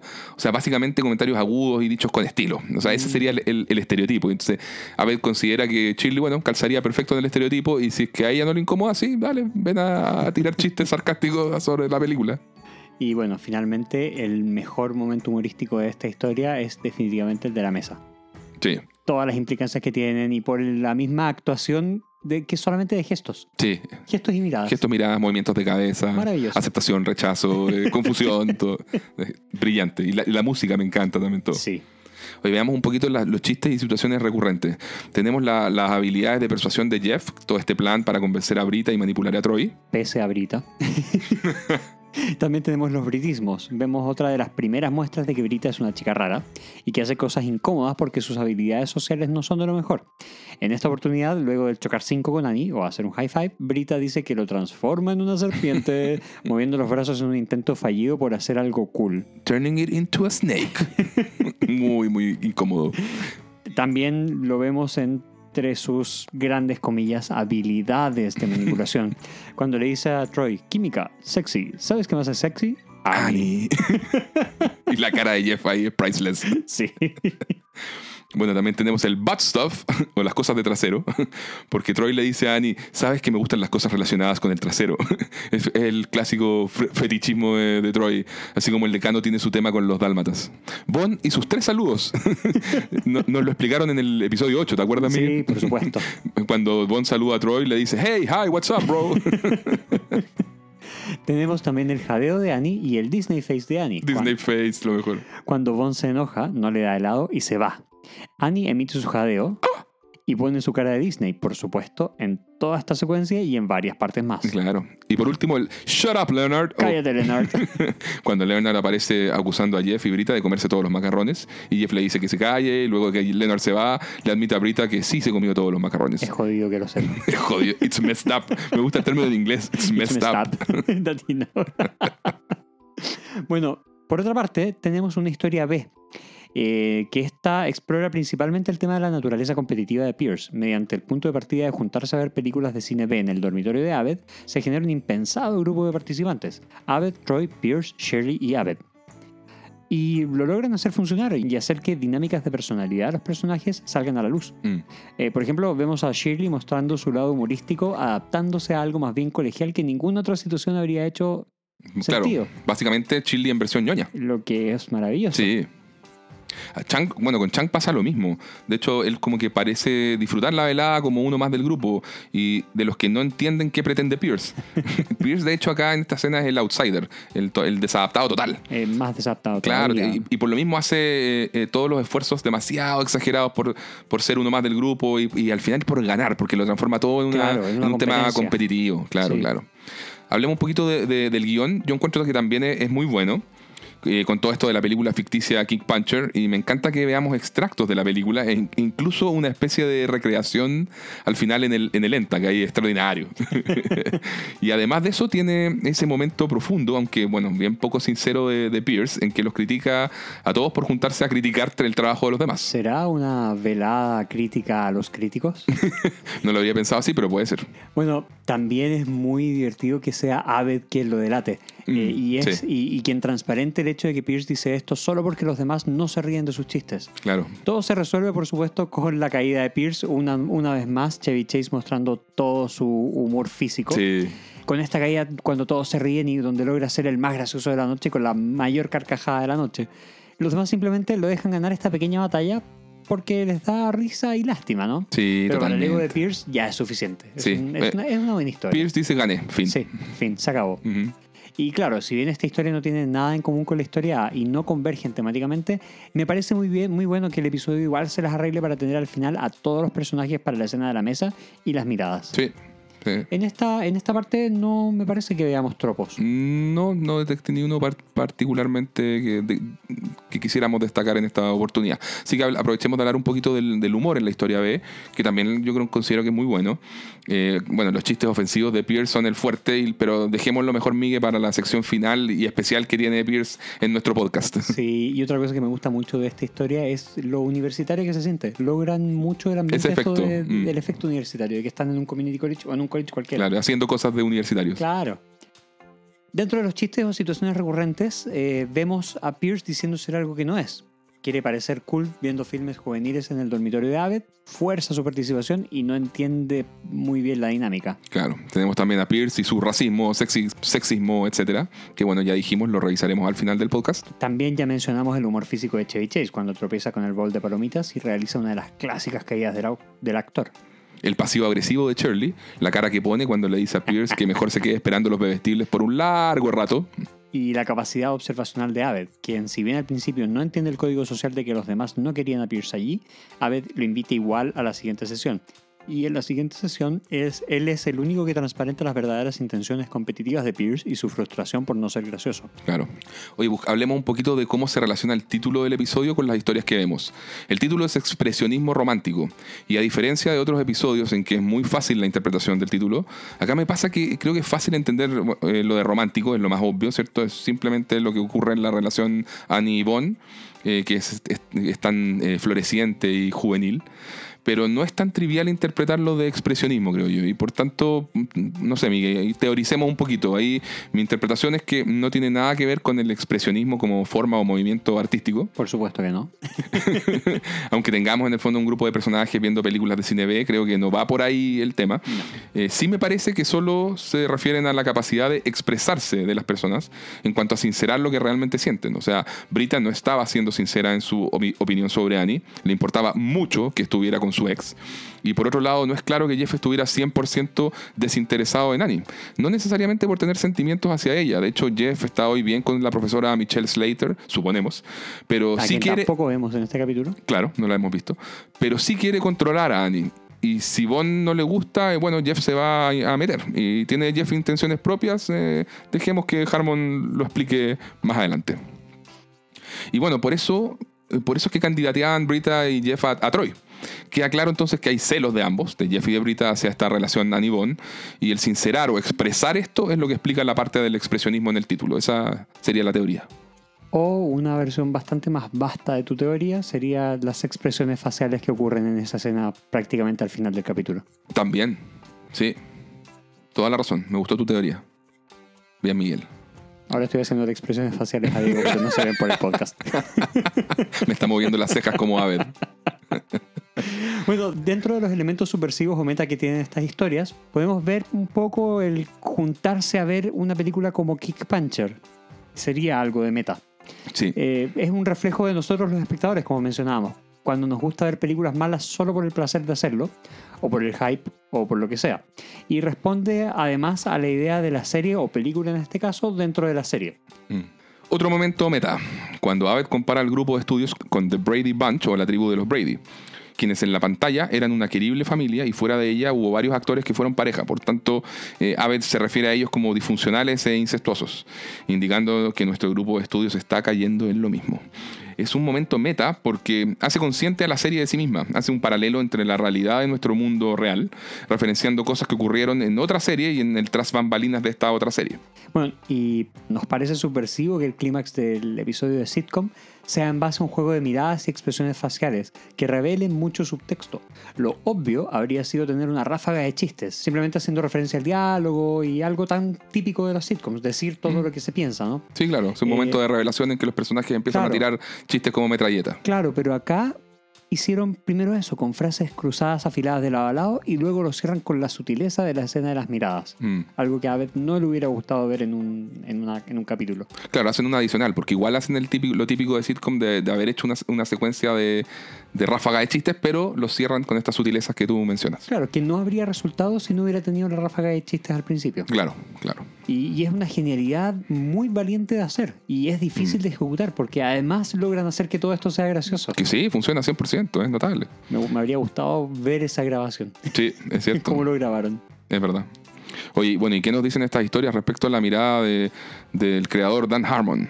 Creo, mira, creo que Harmon es un romántico. Así viene en el fondo de todos estos rollos mentales, inseguridades, odiosidades, y detrás de esa amplia capa de orgullo creativo que tiene, de- esto de saberse medio genio, o muy sobre la media, por lo menos como contador de historias. El tipo creo que es un, do- un romántico y adora las comedias románticas y los conflictos de relaciones. Lo que pasa es que eh, todo el mundo le celebra generalmente las historias complejas, así tanto en Community como en Ricky Morty. Claro. Entonces yo creo que por eso él, él se enorgullece mucho si le resulta contar bien una historia que sea bien así, bien como esto, bien sencilla, media romántica y que logre tocar bien como cada una de las fibras emocionales, o sea, sean emotivas o humorísticas. No, y en ese sentido está súper bien apoyado por el excelente guion de Andrew Guest y también por la dirección de Joe Russo. Sí. Entre todos lograron un episodio que es muy clásico de sitcom, pero sí. que no se queda ahí, sino que logra trascender el cliché, que tiene otro tipo de complejidades más sutiles y que logra transmitir toda la identidad de personajes que ha venido desarrollando Community a la fecha. Claro. De hecho, en varias entrevistas, Miguel, he notado que Harmon, a él realmente le gusta mucho este episodio. Está súper orgulloso de lo logrado. Sí. Considera que la, que la escena de la mesa y las miradas, de la que tanto hemos hablado, es extraordinaria. O sea, sí. Y menciona que el equipo, los actores, todo el equipo técnico, tal como mencionabas tú, que o sea, me hubiese gustado ver el tras bambalinas, bueno, dice que ellos lo lograron con muy pocos recursos, haciendo un voto total de confianza en las capacidades, en las capacidades del espectador de entender lo que ocurre en escena y que se lleve la sensación de que estuvo bien desarrollada, que el juego de miradas y gestos hizo pleno sentido y, y- y todo eso. Entonces, esto ocurre, tam- ocurre también porque ha habido una inversión previa que el espectador ha venido haciendo a lo largo del- del- de los meses en conocer a los personajes capítulo tras capítulo. Entonces es difícil, yo creo, y por ejemplo, alguien que no ha visto Community llegar y mirar este capítulo así como de cero, no tienes la misma comprensión que alguien que la viene viendo de corrido. Claro, de Le sacas mucho más partido. Y eso, y eso también ya, no- ya es poco común en las sitcoms. Generalmente las sitcoms están pensadas para que tú puedas sumarte casi que en cualquier capítulo. Claro, esta, si bien se puede encasillar dentro de- de- del género de la sitcom, también cae más dentro del, del concepto de serie. Porque te, si bien en la sitcom vienes con una historia general que se desarrolla a lo largo de varios capítulos, es cosa de ver Friends y, el, y Rachel Ross, Mm. Eh, tú puedes, como tú bien dices, tomar cualquier capítulo en cualquier momento, entender lo que estás viendo, tener un cierre y se acabó. Aquí tú no puedes ver este como tu primer capítulo de Community. Claro. No, no puedes entrar a la serie con este capítulo, no vas a Claro. entender nada. Claro, eso, eso, ese es el punto, justamente. Y bueno, por justamente porque en esta escena eh, de la mesa todo decanta en, en que sea eh, al- algo súper. O sea, si es que tú como espectador has venido haciendo esta inversión de tiempo y de conocer a los personajes, todo te va a resultar mucho más adorable, gracioso e interesante, por sobre todo. Porque empieza a sembrar como esta intriga e interés de todas las posibilidades relacionales que se abren a futuro para ellos o que se cierran. ¿A dónde nos llevarán? claro, exacto. o a dónde no nos llevarán. Claro. Bueno, y como otro tema, también vemos que a Harmon le encanta la cultura del cine B. Muchas de las premisas de sus historias en general vienen influenciadas por este tipo de narrativas. Como habíamos comentado hace dos capítulos, Harmon escribió el capítulo de Hit Vision and Jack, en que Jack Black hace de astronauta renegado que se hace acompañar por una moto que habla. Mm. Este tipo de locuras siempre han sido del interés de Harmon. Basta mirar cualquier episodio de Rick and Morty para ver ver cómo una y otra vez homenajea varios de los recursos fantásticos y de ciencia ficción que han estado presentes en las narrativas a lo largo de la historia de la cultura pop. Así que aquí vuelve a darse un gustito y pone a Abed, Troy, Shirley y Pierce realizando esta dinámica de juntarse a disfrutar livianamente de películas de clase B y en la pasada nos entrega otro elemento para la mitología community, el gran Kick Puncher. Sí, genial. bueno, hablemos de los personajes, Miguel. Partamos con Jeff. Nuestro falible y querido líder grupal, que en esta oportunidad se siente llamado a ejercer un rol parental malentendido hacia Annie. De hecho, se lo, él se lo autogenera. Bueno, es un poco haciendo referencia a lo que decía del el capítulo anterior, donde decían que lo consideraban como el papá del grupo. Claro, lo decía Abed. Sí. Pero bueno, como siempre, Jeff tiende a caer en la manipulación como herramienta para conseguir lo que quiere. Y aunque acá Brita se lo arruina a los dos segundos. Sí. Jeff también en- enjuició a Bond y lo calificó en su mente como un gateway douchebag o puerta de entrada a los imbéciles. no es que estemos en desacuerdo, pero, pero pucha. igual Hay me- otras maneras de decirlo. Claro, claro. No había por qué lle- llevarlo de inmediato a la comparación con la, la boda apresurada con un Starburns. ¿ah? Hay un mundo de diferencia. Pero bueno. Ahora, igual Jeff no, no, él no quería recurrir a las mentiras per se, o sea, no era parte de su táctica de manipulación eh, mentir, pero Brita fue la que recurrió a ello y por eso Jeff le pone una cara cuando ya Brita dice, ¿qué era lo que decía? Que, Que lo hizo para darle celos. Sí, efectivamente. Oye, una, una, una cosa que me gusta, Migue, es que vemos a Jeff en el rol de amigo de Brita. Parte de, de este proceso de madurez del personaje es esta aceptación de que puede tener amigas mujeres, así como por otra parte es generar una conexión eh, genuina con el resto del grupo. Creo que el, que el único momento más íntimo entre Jeff y Brita en este episodio es cuando hablan sobre el tener hijos. Ahí, ahí es como bien sutil, pero como que Hay un enganchan. momento más de intimidad. Sí, ahí, sí, sí. Efectivamente. Claro. Y como nota aparte, me encanta que quede en evidencia que Jeff y Annie no han superado su beso del episodio del debate. Atentos ahí. Uh. No, y aparte, se supone que Jeff y Brita son clásicos pareja y dispareja de sitcom, son opuestos que se atraen. Pero en verdad son más similares de lo que ellos creen, no solo por la fragilidad de ego que va a hacer notar Abed en algunos episodios más, uh, spoiler, sino porque ambos siempre cuiden su imagen, procuran proyectar algo que no son, hay una cierta falsedad y superficialidad en ambos, Mm. y es solo de distinto enfoque. Uno está orientado más hacia lo cool y hacia lo visual en cuanto a, Claro. a apariencias eh, Físicas, físicas. Claro. Y la otra es más orientada a lo revolucionario, a querer hacer esta diferencia en el mundo. Mm. Pero en el último término, Ambos superficiales. ambos superficiales y ambos quieren esconder una carencia que ellos tienen. Claro, claro.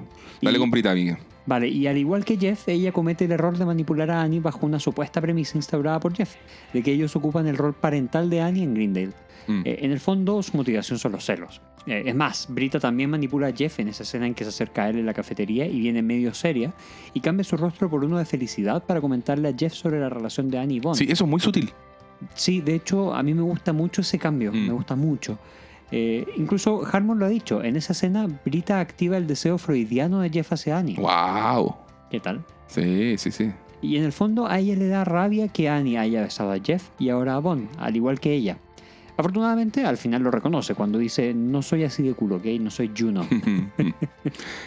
Oye, en cuanto a momentos sueltos de, de Brita, me gusta mucho cuando le cuenta a Annie que la trajo Bond por su sinceridad en una época más simple. y como si hubiera pasado mucho tiempo también, así como que ella fuera una mujer muy, muy madura y fue solo el semestre anterior. y posterior a eso, realiza este high five con menos estilo de la historia, ese serpenteo de brazos Siendo tal, vez, desastroso. siendo tal vez comparable únicamente al high five entre Buddy y Jeff. Ah, cierto. Oye, y empieza a notarse más este giro del personaje hacia, hacia la Brita, que será durante la mayoría de la serie. Pues, esa rara que juzga y se equivoca mucho, que mata la onda, eh, pero bueno, que en su lado positivo también es muy luchadora y apasionada. ¿Será que es porque está con más confianza con la gente? Puede ser. Otro de sus momentos de humor también que, que me gusta es cuando para convencer a Troy se apoya en la mesa y le dice química, sexy. ¿Sabes qué me hace sexy? Annie. Annie. sí, Arruina la estrategia de Jeff antes de que Jeff pueda hablar. exactamente. Bueno, y en cuanto a Annie, contra todo pronóstico, ha comenzado a salir con Bond. Nos enteramos además de lo que cuenta Troy a Jeff y Brita sobre Annie en la secundaria. Usaba frenillos, tenía acné y una adicción a las píldoras, que es algo que ya sabíamos desde el primer capítulo. Y tuvo una crisis nerviosa que terminó con ella atravesando un vidrio y gritando ¡Todos son robots! Eh, que claro, algo se había comentado en el episodio piloto y también en el capítulo 4, en la psicología social, cuando Annie le comenta a, Du- a Duncan sobre su adicción que le costó la beca y la virginidad. wow. Oye, además se retoma la, la idea del enamoramiento escolar de Annie con Troy. Lo que pasa es que ahora ella ya, ya lo tenía superado y está interesada en Bond. De hecho, creo que este es definitivamente el punto en que ya la serie le pone los clavos al ataúd del- a ese interés romántico de Annie hacia Troy. Qué bueno. Qué bueno, sí. Así que de acá en más viene solo una evolución en cuanto a amistad para ambos personajes. Oye, Miguel, y un momento de confesión. Bueno, en realidad no, porque lo hemos dicho varias veces, pero eh, en este podcast eh, amamos a, a Annie y su versión hippie creo que la hace ver aún más hermosa.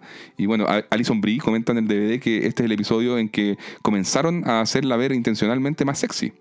Dice que en el guion había notas específicas de cómo la tenían que arreglar, peinar, maquillar, todo esto del collarcito. Claro. Si te fijas, tiene como más, más rubor en, en- en los cachetes. eh, hay todo un tema ahí de, de- de embellecimiento con el personaje de Annie para hacerla pasar desde esta alumna como solamente el look de niña aplicada a un poquito más sexy. Cuéntame de Troy, Miguel. Eh, es divertida la participación que tiene Troy en este episodio, eh, porque lo usan más. eh, no, a él no lo habíamos visto Sí. con tanto tiempo de pantalla. Aquí lo utilizaron en las dos historias. Mm. Eh, nos enteramos de su gran facilidad para despejar su mente. Done. Vemos que le gusta a Robin Williams, pues posee una ve- velocidad y determinación incomparables al momento de contar chistes. Eh, ya nosotros sabemos que a Abed no le gusta tanto, esto Claro. lo dijo en el, en el episodio 3.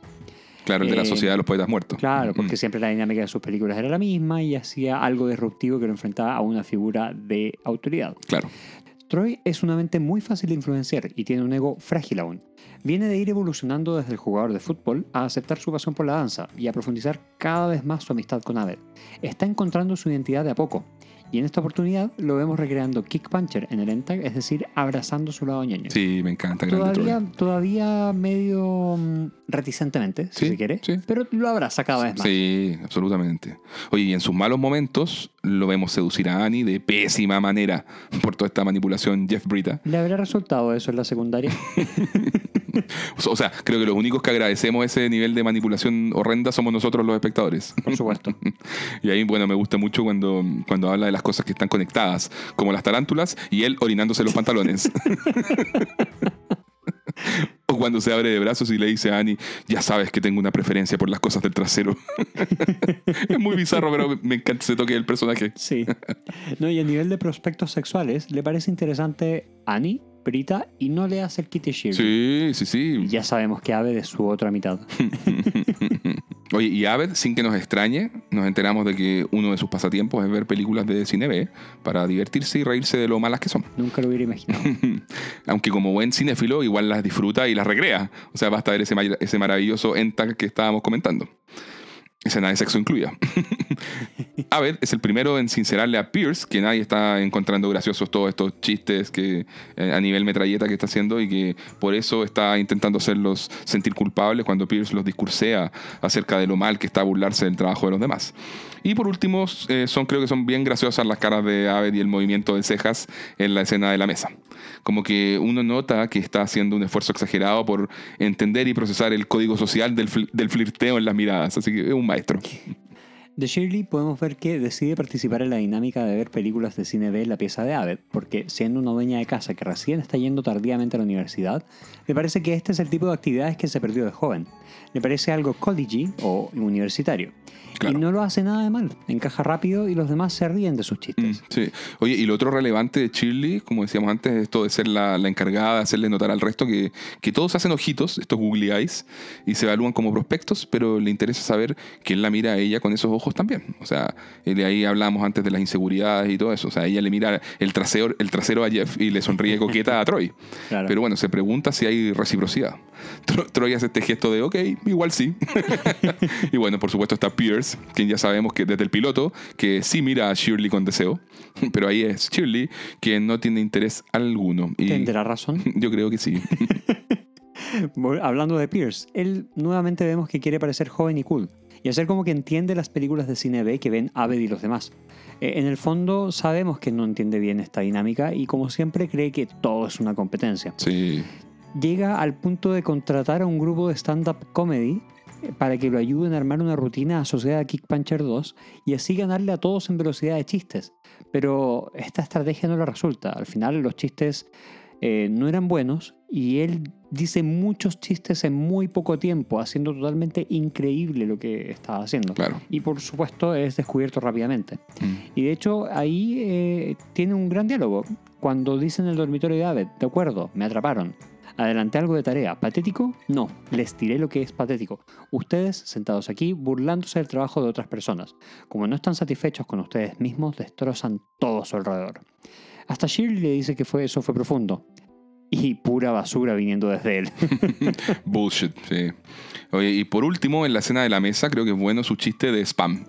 ¿Quién diablos es spam?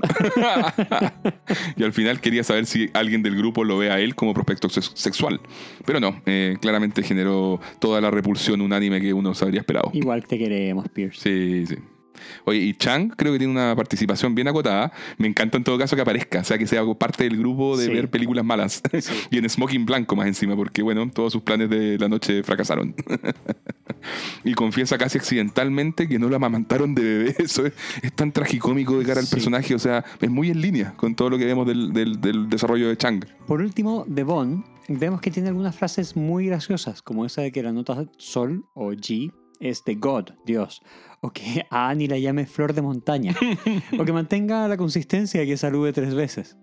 No, también es divertido cuando le dice a Troy que todos son hermanos porque todo está conectado, que sea un diálogo muy divertido entre ellos. Mm. Y, al, y el final, esa canción Annie's, Annie's Song, Song. es muy adorable. Sí, se las mandó. Sí, la terminó de conquistar, por supuesto, a una claro. niña, si Annie Sí. es una niña. Sí. No, gran valor Bond. Fíjate que yo siempre le tuve buena. Hay gente que le carga, yo le tengo, le tengo buena. Creo que es el típico lovable idiot. Sí, su único defecto es que le gusta el reggae. Vamos a entrar de nuevo en eso, Miguel. Pasando a los personajes que vienen por primera vez. Exactamente. Vamos con Kick Puncher, interpretado por Derek Mears. Tiene 115 créditos de actuación en IMDb. Una cosa In- poca. Claro, interpretó al mítico asesino Jason Burgess en el remake del 2009 de Viernes 13 o Martes 13 por estos lados. También fue un depredador en Predators del 2010 y fue la cosa del pantano en la serie Swamp Thing del 2019. Tenemos a los Greendale Goofoffs. Goofoffs quiere decir carcajadas. O el grupo de comedia de sketches de Greendale, que contrata Pierce. Probablemente el nombre del grupo quedó en algún lugar de la sala de edición, porque nunca lo dicen. Tampoco mencionan a sus integrantes, pero se sabe que está compuesto por Mark Milot, quien ya había aparecido en el capítulo 13 trabajando en el diario de Greendale, Buzz, Linda y Derrick. Todos ellos son amigos de Donald Glover, o Troy, y fueron compañeros en la Universidad de Nueva York. Fueron además parte del grupo de humor Derrick Comedy del canal College Humor, así como también del film Mystery Team. ¿Y qué personajes secundarios retornan? El señor Chang, Bond, Leonard, Starburns y Mark Milot. De hecho, me gusta a mí que tenemos muchos de los, de los personajes secundarios en este capítulo. Sí, Generalmente aparece un uno, sí, pero están. Eh, eh, me encanta. Sí, dentro de los escenarios recurrentes vemos la sala de estudio F, los pasillos de Greendale, el sector recreativo de Greendale, el patio de Greendale, la cafetería y el dormitorio de Aved.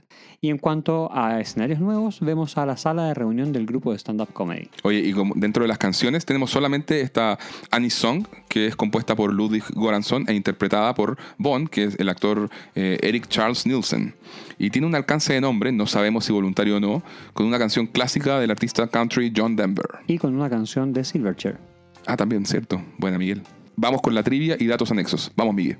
La práctica de reunirse a ver filmes de clase B y reírse de ellos se popularizó a través de un programa de TV llamado Mystery Science Theater 3000 o 3000, que es un programa que duró eh, entre 1988 y 1999 y que fue revivido por Netflix en 2017. La premisa básica del show es la siguiente. Un ser humano es capturado por científicos locos y usado como sujeto de pruebas a bordo de una nave espacial, siendo obligado a ver una serie de películas de clase B hasta encontrar aquella que lo vuelva completamente demente. Para mantener la cordura, el protagonista crea robots con conciencia para que le hagan compañía y vayan comentando humorísticamente todo lo que va ocurriendo en cada film. Este episodio de Community le rinde homenaje a MST3K. Así se abreviaba, efectivamente. Oye, qué buena la premisa. Es que excelente, de hecho Sí. quiero ver esto, sí, sí. Y si está en Netflix hay que buscarlo. por supuesto. Oye, bueno, la película Kick Puncher, que es una invención de la serie y una sátira a diversos filmes de acción y ciencia ficción que intentaron emular el éxito de la película Robocop de 1987. De hecho, ambas tratan acerca de un policía parte humano, parte robot, además de que ambas tratan de traficantes o terroristas vendiendo drogas en Detroit, o en este caso de Kick Puncher, Mega Dope. en el comentario del DVD, Joe Russo la describe como una Troma movie, haciendo alusión a la productora Troma, famosa por hacer cine B, como El Vengador Tóxico. El actor ficticio que interpreta a Kick Puncher es Don the Demon Donaldson, un posible homenaje al actor de cine B Don the Dragon Wilson, profesional de las artes marciales, 11 veces campeón de kickboxer, Wow. quien además actuó en filmes de ciencia ficción de bajo presupuesto como Future Kick de 1991 y Cyber Tracker 1 y 2 de 1994 y 95 respectivamente. Posible homenaje, yo creo que es totalmente eso. O sea, que, que más encima te- tenga una película que sea Future Kick. No es casualidad, Sí. posiblemente. claro. El nombre Kick Puncher podría ser una referencia al webcómic llamado Nedroid, el cual en julio de 2008 tuvo a uno de sus personajes indicando que iba a realizar un review o crítica a Kick Puncher 2, The Fightening. Otros dicen que la referencia proviene del videojuego SWAT 4 de 2005. El famoso círculo de la historia o embrión de la historia, el Story Circle o, Story Embryo, mediante el cual Dan Harmon estructura en ocho pasos todos sus guiones de serie de TV, puede ser visto en el pizarrón de tiza de la sala donde se encuentran Pierce con los estudiantes de stand-up comedy preparando chistes sobre Kick Puncher. Observen detrás de Pierce, ahí se ve. El grito de Wilhelm es un efecto de sonido que fue utilizado por primera vez en 1951 en la película Tambores Lejanos o Distant Drums. Ha aparecido en cientos de películas desde aquel entonces. Es uno de los clichés de sonidos cinematográficos más reconocidos de la historia. El grito se guardó en el archivo de sonidos de la Warner Brothers y fue encontrado por el diseñador de sonido de Star Wars, Ben Burt, quien lo llamó inicialmente Soldado Wilhelm, pues era el nombre de un personaje secundario que emitió el mismo grito en la película La carga de los jinetes indios de 1953. Desde entonces ha aparecido en casi todas las películas de la saga Star Wars, al menos hasta el despertar de la fuerza, en la trilogía del Señor de los Anillos, en las cuatro películas de Indiana Jones, en todas las de los Piratas del Caribe, entre muchas otras. Ha sido utilizado por filmes de Disney, pasando por el universo Marvel y hasta Tarantino. Es en verdad un sonido muy clásico. La versión original del DVD de la temporada 1 venía con un cómic de Kick Puncher escrito por Troy ¡Qué Barnes, genial! aunque en realidad el autor es Jim Mahfood. Necesito ese cómic. quiero verlo, quiero verlo, escrito por Troy Barnes. Seguramente está en eBay. Seguramente. En el comentario del DVD, Harmon dice que la historia de Pierce viene de la vida real, de un comediante famosillo, que se- del cual se reserva el nombre, a quien al parecer invitaban a unas noches de cine y a veces la gente contaba chistes entre medio, pero él se empezó a tomar el tema en serio y empezó a competir en contar más y más chistes, intentando robarse el foco de atención, hasta que un amigo lo apartó y le dijo que no podía seguir haciendo eso de llegar preparado a la sesión con chistes como metralleta. Esos son amigos. Exactamente. Harmon dice que muchas veces le preguntaban, ¿qué pasa con Brita y Jeff? ¿Tienen química?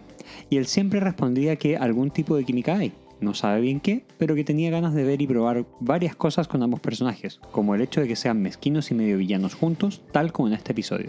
Genial. Datos sobre Donald Glover en este episodio. Uno, en la escena en que Jeff le habla al oído a Troy para describir a Annie, Donald Glover cuenta que el actor Joel McHale le dijo The grossest and dirtiest awful things, o sea, puras cosas sucias y pecaminosas. Dos, Harmon cuenta que Donald improvisó la línea de Tengo la erección más extraña y todos estaban seguros de que se las iban a censurar, pero al final milagrosamente pasó. Y tres, también cuenta Harmon que la frase Red Shoe Diaries ya sabes que tengo una cosa por las o una fijación por las cosas de trasero. Dicen que también fue improvisada por Glover. Mismo caso con la frase final del Entag, vayamos a firmar la escena de sexo.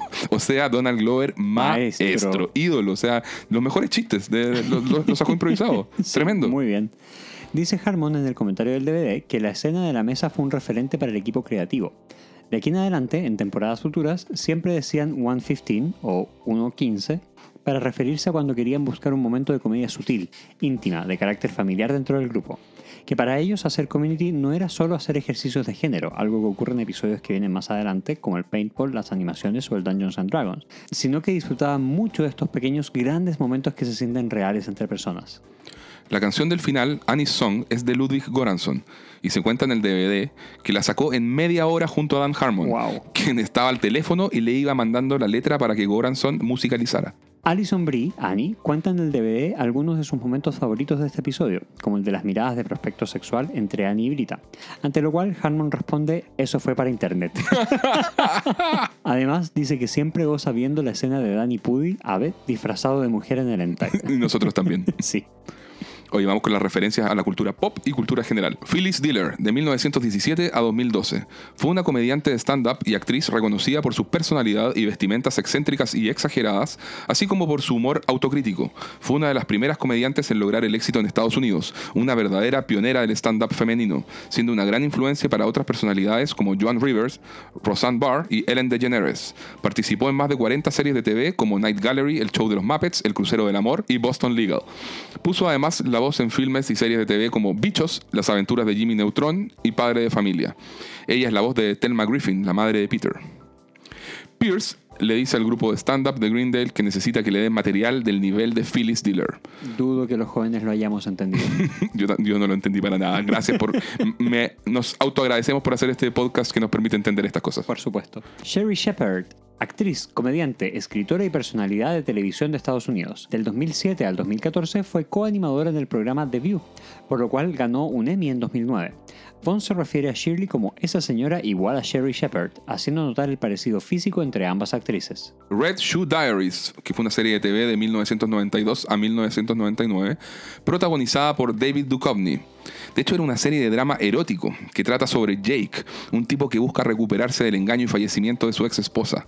Para poder comprender la vida secreta de su ex y escribir una novela, decide publicar en los avisos del diario bajo el seudónimo de Red Shoe, ofreciendo buen dinero a cambio de que otras mujeres le envíen extractos de su diario de vida, relatando sus affairs sexuales. Cuando Troy se abre de brazos y cierra los ojos esperando que Annie se le lance encima, él parte diciendo Red Shoe Diaries, sé que sabes que tengo una fijación por las cosas del trasero. Posters en la pieza de Ave. Vemos Earth vs. The Flying Saucers o La Tierra contra los platillos voladores, referencia a una película de 1956.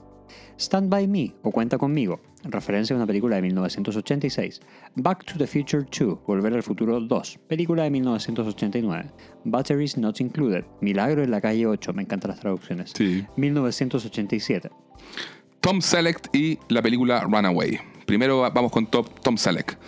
Tom Selleck es un actor famoso por su papel de investigador privado en la serie Magnum PI, que corrió de 1980 a 1988. Y también famoso por su bigote. Muy bien, Miguel, sí. Otros de sus créditos incluyen Tres hombres y un bebé de 1987 y su recordado rol en la sitcom Friends, donde interpretó al doctor Richard Burke, quien fuera la pareja más importante de Mónica previo a Chandler. También lo referencian en la última temporada de The Office cuando, intent- cuando algunos de la serie siguen Movember intentando dejarse un bigote. Ah, cierto, muy bien. Runaway, también conocida en español como Runaway, Brigada Especial de 1984, dirigida y escrita por Michael Crichton. Película de ciencia ficción donde, efectivamente, Tom Selleck es un policía que se enfrenta a unas arañas robot, que son parte de un complot por crear máquinas asesinas. Dato, el villano es Gene Simmons, bajista de la legendaria banda de rock Kiss. Wow, ahora quiero verla. Para la segunda sesión de Cine B, Abbott propuso que vieran Runaway y estaban todos de acuerdo, pero Pierce inventó un drama personal para lograr que vieran Kick Puncher 2. Además, la gran película Wild Wild West, protagonizada por Will Smith, toma a estas arañas robot y las lleva un paso más allá Sí. en un drama futurista de western que es pésimo y no lo vean. Exactamente.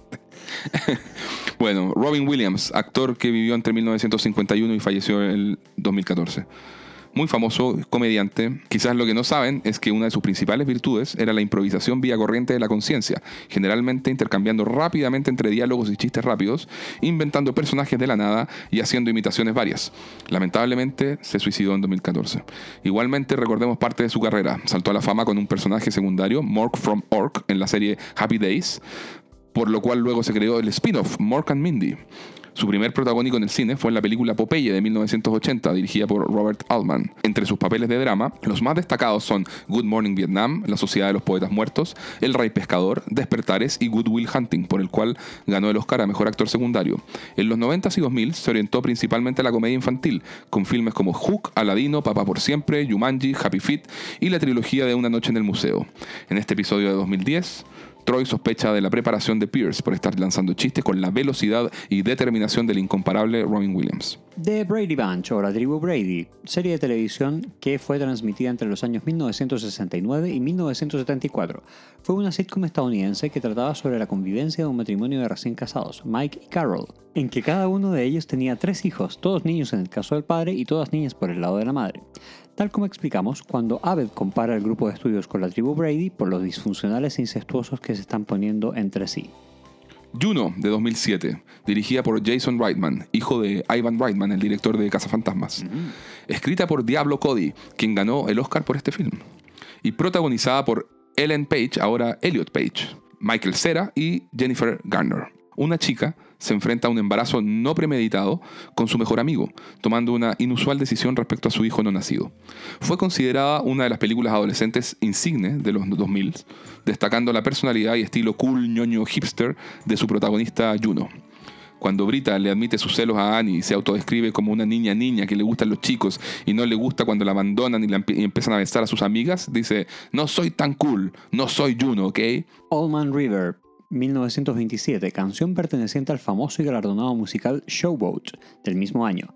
Basado en la novela de Edna Ferber, esta obra ha sido llevada a Broadway en varias ocasiones y al cine en tres adaptaciones, 1929, 1936 y 1951. El musical contiene algunas de las canciones más célebres del patrimonio cultural estadounidense, en especial Allman River. La canción es mencionada cuando Vaughn se refiere a Pierce como Allman River y Pierce le responde "Screw Vete al you". diablo.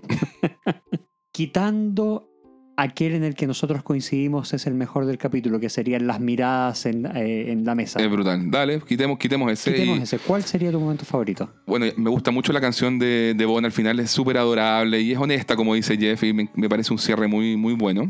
Es totalmente rom-com, o sea, comedia romántica, y pero no, no, no falla, lo encuentro adorable. Ah, qué tiernucho. Sí, tierno en mi caso, ese, ese chiste que, ok, puede ser tal vez un poco no inclusivo si se quiere, pero no puedo evitar reírme cada vez que lo escucho. Ese que El Jeff- Entac, ¿cuál? No, no, Ah. no. El Jeff, eh, el- aquel cuando Jeff le dice a Brita, mientras ven a Annie, desde aquí puedo escuchar, escucharle crecer los pelos de las axilas. De hecho, ese es uno de los mejores chistes del episodio, creo yo también. Muy, muy buena elección mía. Eh, Sí, bueno, vale. eh, sí, son muchos en realidad. Y el Entac, mencionemos también el Entac de pasada. Por supuesto. Eh, es que está, está bien hecho. Aparte, el, el detalle de cuando eh, Kick Puncher está golpeando a dos de sus enemigos y se le corta el brazo en un lado porque claramente estaba la grabación de otra escena por ahí encima. No, es todo tan cine B. Sí, exacto. Y No, cine B, me cine. B, muy bueno. Me encanta. Además que sí, tantas veces haber disfrazado de distintos personajes y al final de mujer. eh, muy, muy bien. Sí. Concuerdo con Alison Brie ahí. Es muy Sí, gracioso verlo disfrazado de mujer. ¿Qué dices tú, Diego? ¿Sobrevive esta premisa a los estándares de 2021? Bueno, acá creo que podemos volver a llamar la sección como Departamento de Relaciones Públicas de Chase. De Chevy Chase. ¿O sí? Mira, creo que, a ver, te- eh, temáticamente las historias no tienen ningún problema. O sea, una trata de sabotear un romance y sus consecuencias en terceros, y otra sobre querer destacar competitivamente en, en algo, que en este caso es ser el más gracioso para comentar una película. Entonces, ningún problema por ahí. Son clásicos de sitcom. Así que, pero el tema acá es analizar a Pierce, porque Pierce un poco anda medio destapado en algunas cosas. Y cuando, como por ejemplo, cuando le dice a Shirley, no te avergüences de ti misma. Estoy seguro de que a ellos no les interesa invitar a la ama de casa. O sea, el sexismo ahí es patente. Y cuando le dice a la misma Shirley, eh, veamos la película. Oh, esperen, perdón, Shirley, esperaré si quieres servir bebestibles. Wow, sí. Eso, Sexismo y racismo. sí, ese, ese, ese- Ese es fuerte. ese es fuerte. Lo llevó un peldaño más arriba del anterior. Sí. Y luego también cuando dice, dirigida por Kim Jong. Asiáticos, no saben dirigir, no saben conducir.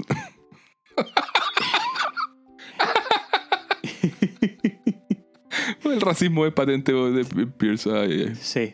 De- y, o sea, y bueno, y de hecho el, el- está el tema de que cuando está con los chicos del Derrick, con, no, con- con los chicos del club de Greendale Goofos, las carcajadas de Greendale, la- estos, estos muchachos se dan cuenta de que a Pierce solamente le interesan los, o le dan risa los chistes de gays. También ah, ha- habla de lo retrógrado del personaje también. No hablemos tanto de retrógrado. Recordemos que, no sé, nosotros mismos cuando hace un par de años encontrábamos todos esos chistes eh, divertidos en la, la misma universidad. Sí, es cierto. Eh, Ha habido una evolución menos mal relativa. ha habido una, una evolución en ese, en ese tipo de cosas. Claro. Y, y la verdad, ese tipo de chistes no es gracioso. Sí. Oye, y una observación adicional. Yo creo que en 2021, fíjate, harían a Troy definitivamente gay. O sea, creo que son demasiados los guiños y detalles de que, de que esto es un- más que un bromance con, con Abed. Pero bueno, o sea, siempre va a quedar la interpretación de, de- de cada uno. Y yo creo que lo harían diferente. Eh, y, a, a ver, habían antecedentes de series de, de sitcoms que habían usado a, a personajes gay, por ejemplo, en Will and Grace, que es de algunos años antes que Community, o en paralelo con Community salió la serie Modern Family, donde están también la, la- Cami la Mitch. pareja Cami Mitch, claro, exactamente. Entonces, entonces, ¿se podría haber hecho en esa época? Sí. No se hizo. No se hizo que... Yo creo que precisamente hicieron una subversión de las expectativas. puede- ahí. ay, no lo sé, pero No, no, sé si porque- están, no sé si están así, pero, pero o sea, jugaban en el en el límite, en el límite, en el límite. Troy perfectamente podría ser un personaje Es que precisamente yo creo que por eso no lo quisieron llevar por ese lado al final. O sea, en- efectivamente, creo que empezaron a plantear, a poner las miguitas para ver si existía la posibilidad de llevarlo por ese camino, pero decidieron que, dado que estaba Will and Grace, dado que estaba Modern Family, dado que hay otros hay otras series donde se utiliza este a- al personaje gay y que además, eh, imagino yo, en Community no querían usar este tipo de cosas como, eh, ¿cómo decirlo? Como elemento Solo por, a- humorístico solo por el hecho de. claro, de solo para la- demostrar, mira, vamos de acuerdo a los tiempos. Claro, porque además podría haber causado conflictos con el personaje de Pierce. Claro. Eh, creo que en algún momento tomaron la decisión consciente de no llevarlo por ahí. Mm, O sea, sí. de que sí, lo plantearon, fueron dejando las miguitas, como dices tú, ahí, de- perdón, fueron dejando las- los detalles y las pistas, pero al final decidieron no tomar ese camino. Mm. Y claro, pero puede haber sido efectivamente un camino que estaba ahí, abierto siempre. Claro, claro. Claro. Sí, es lo mismo que ellos decían, así como... Íbamos que tocando Harmon decía. oído. Claro, Mm. iban tocando oído, iban viendo para dónde los estaba llevando la corriente. Claro. Con Brita y, y Jeff, que, y Jeff querían dejar las opciones abiertas. Mm. ¿Por qué no con el resto de los personajes Claro. que también lo dejaron abierto? Claro. O sea, el hecho de que fuera viendo todos los prospectos y todas las partes, algo te decía. Sí, es verdad. Es verdad. O sea, recordemos que también estaba Glee, que también tenía bastante componente de, de este tipo de, de personaje gay y así. Entonces, series, como tú dices, había. Tal vez ellos no quisieron ser nomás. Oye, amiga, a ver, vamos al bonus track. ¿Has saboteado algo? no necesariamente un romance, ¿ah? cualquier, cualquier cosa. Mira, no es que yo haya saboteado algo, pero yo supe que mis hermanas quisieron sabotear alguno de mis eh, noviazgos. ¡Oh, qué buena historia! Hola, hermanas de Miguel. Llegó su momento de salir a la luz. No, pero era de niñas. O sea, ella era, ella tenemos 7 y 9 años de diferencia. Y yo llevé a mi ¿Cuál fue? ¿Hermana 1, hermana 2 o hermana 3? Dos y tres. 2 y 3. Dos y tres. en La conjunto. hermana 1 es demasiado buena. Sí. Sí, es demasiado buena. Eh, pero ellas en algún momento, eh, yo llevaba a mi novia de aquel entonces a la casa y no sé, iba al baño y a prepararle algo, lo que fuera, y ellas se instalaban al lado de ella y se quedaban mirándola con cara seria. Esta es una historia como tierna, se quedaban mirando con cara seria mientras ahora y ella les conversaba y ellas no le respondían. Eran Wow. sumamente pasivo-agresivas. Sí. Se quedaban mirando con cara de "Mm, no nos No simpatizas. nos gustas. Sí. Vete de mi hogar. Era solo eso, no era nada más que eso, pero Excelente. según ellas estaban saboteando mi relación. Oye, yo creo que a nivel de, de- de sabotaje, aparte de a mí mismo, cada vez que hago mis compromisos de año nuevo, creo que no. Sí, me considero buena persona, amigo, no sé, no, no, no he hecho, pero- pero no he hecho a nadie que lo echen, no, no he hecho que echen a nadie de su trabajo, ni he sido eh, impedimento para que alguien logre algo en que necesita mi ayuda de alguna forma. Así ya, que- pero nunca hiciste algo porque no hubiese una prueba en la universidad o alguna cosa por el estilo. pero eso no es sabo- eso, ¿a quién Eso es sabotea? una suerte de a, a, un, a un- a un profesor. Por supuesto. Eh, Sigue siendo una persona, sigue siendo un sabotaje. o- Obvio que sí. sí. Ya, ok, ya. Bueno, y aparte de la grabación de Sabotage, como que no has tenido mayor, mayor acercamiento con sabotajes entonces. Claro, pero la clásica son las, son las autopromesas incumplidas, así del tipo, mañana sí que me levanto temprano y empiezo a salir a correr. mañana sí que hago la tesis. Respecto a las salidas a correr, en algún momento lo hiciste. Claro, Y ahí exactamente. te sabotearon tus piernas. Sí, es verdad. Pero bueno, cada uno sabe ahí dónde le aprieta el zapato y... Mañana empiezo la dieta. Eh, uh, esa sí que es clásica. Sobre todo ahora en pandemia, mañana empiezo la dieta, uff. Sí. Pero bueno, uno, te- uno también tiene sus aciertos eh, y, y a veces uno le atina a tiempo y otras veces no, es así. Bueno, y para ti, por supuesto, esta pregunta acá de cajón. ¿Te gusta ver series o películas B? Sí, me encanta. Y acá aprovecho de mandarle un saludo a mi amigo Pucho, porque vimos en, en años universitarios algunas perlas de, de cinematografía de B maravillosas. Así como algunos, eh, algunas películas de George Romero, como Creepshow del 82, así, así como algunas de las que me acuerdo con, con cariño. Si, si la pueden ver por ahí, es bien simpática. O algunas, no sé, pues, de artes marciales más zombies, como Versus, una película coreana. Y no sé, reco- recomiendo, yo creo que mi favorita de cine B es una que se llama Night of the Crips del 86, que es como una comedia también de invasión alienígena y es muy simpática, muy, me encanta. Y bueno, y Brain Dead del 92, que es de Peter Jackson, antes de que hiciera El Señor de los Anillos, que es la- una de las películas más gore que he visto, pero a la vez muy graciosa. Hay, hay un sacerdote que dice, I kick ass for the Lord. y empieza a sacar la cresta me, a los zombies. y me imagino a Shirley diciendo esa línea. Exactamente. Así que sí. Pero bueno, más que, más que burlarse, yo, soy de la, de la idea de ver cine B para nada, disfrutarla y, y ver con cariño. Sin hype, sin expectativas desmesuradas, solo por diversión y ver cómo otros han hecho cosas muy ingeniosas y en escaso presupuesto, con un espíritu muy liviano, muy de diversión. Creo que es un cine bien interesante por lo arriesgado. Muchas veces hay, hay premisas que no se harían en el mainstream. Y eso, hay espacio para, para estas premisas loquísimas que, que siempre, de, de los cuales siempre puede salir cosas muy eh, inesperadas. Entonces me, me simpatiza. Así que eso. Y, y bueno, qué gran, aprovechemos de decir qué grande, ya que, ya que esto viene a raíz de Kick Puncher, de lo grande que es Robocop. Robocop es una película B, en el fondo, Sí. que, que logró por esos milagros de los 80, en que, nadie se mainstream. explica logró ser mainstream, de- dirigida por eh, el holandés Paul Verhoeven, pero y que hace una crítica social muy, una sátira social muy buena también, pero es totalmente una película de cine B. De hecho, yo quiero aprovechar de hacer una apología, si se quiere, de otra película de Paul Verhoeven. ¿Cuál? Starship Troopers, dime qué es esa. No, esa es genial. Maravillosa, Esa es maravillosa. espectacular. No, es eh, Showgirls, precisamente Showgirls, que también fue súper vilipendiada y sí. vapuleada por toda la industria del cine. Claro. Y en verdad es una crítica social bastante relevante y bastante interesante, viéndola con todos estos años de diferencia. Oye, qué buena, y fíjate que nunca la, nunca la vi, por, por eso mismo. Yo la vi hace Tenía muy tan, poco. tenía tan mala fama que nunca la vi. Sí, yo la vi hace muy poco precisamente por la mala fama que tenía. Y, Y por Elizabeth Berkley. No, curiosamente no. Eh, me- porque ella actúa pésimo, de hecho es lo peor de la película. Pero me llamaba la atención porque había leído que era muy popular, muy vilipendiada y quise darle una oportunidad porque yo adquirí el gusto por el cine de tarde. Muy tarde. De hecho, eh, estos amigos eh, no, no me invitaron a este tipo de sesiones, los desgraciados. ¿Quién es? Eh, Pucho y yo. Sí. Ah, ok. Eh, intenté, intenté sabotear ese tipo de reuniones, pero no me, esa relación, esa, Esa relación. esa relación cinéfila y quizás algo más. Y, y- y bueno, y claro, yo creo que en estos años sí habría habido algo de experimentación ahí. Y me resultó, miren cómo estamos haciendo un podcast nosotros. ¿Y ¿Dónde está Pucho? ¿Dónde, ¿Dónde está Pucho? Pucho ahora? Ah, Pucho, ah, nos estás escuchando, ¿dónde estás? ¿Dónde estás? Eh, lo, la vi en algún momento y en verdad tiene un trasfondo bien interesante. Eh, Sí, por supuesto, tiene mucho espíritu de cine B y, y de- y la actuación de quien es la protagonista, Elizabeth Berkley, da a entender esto porque es una pésima actuación, en verdad. Pobrecita ella.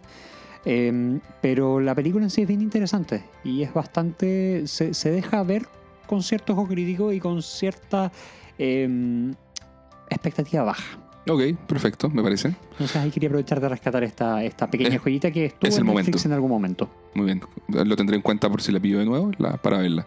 Hoy vamos entonces con la, con la nota y comentarios. Perfecto. ¿Qué nota le pones, Diego? Le pongo un 9 de 10, Miguel. Creo, Wow. que, sí, creo que el capítulo es tan apreciado por muchos porque se va poniendo cada vez mejor. O sea, parte bien, va agarrando vuelo eh, y creo que ambas historias son entretenidas y tiene este clímax en la secuencia de la mesa y luego un cierre muy adorable y bonito que lo mencioné entre mis momentos favoritos también con la canción de Bond. Pura rom-com, como decían, pura comedia romántica.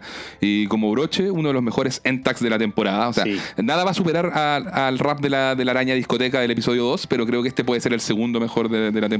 Es tremendo. Y es una, además un homenaje cinéfilo, entonces me, me encanta. Y grande Kick Puncher, un tremendo aporte a la, a la mitología interna de la serie también. Así que bueno, y sobre la escena, la, la escena de la mesa, creo que efectivamente es uno de los puntos altos, no solo del capítulo, sino que de la temporada. Es un clásico de Community.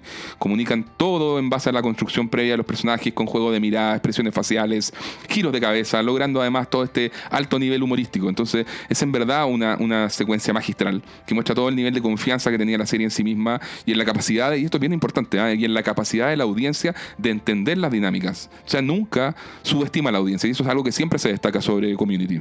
Y bueno, como dijimos por ahí, creo que es el episodio en que Annie se ve más hermosa en esta temporada, por lo cual a mi nivel de escala personal eso también suma punto, porque yo soy siempre hashtag Team Annie.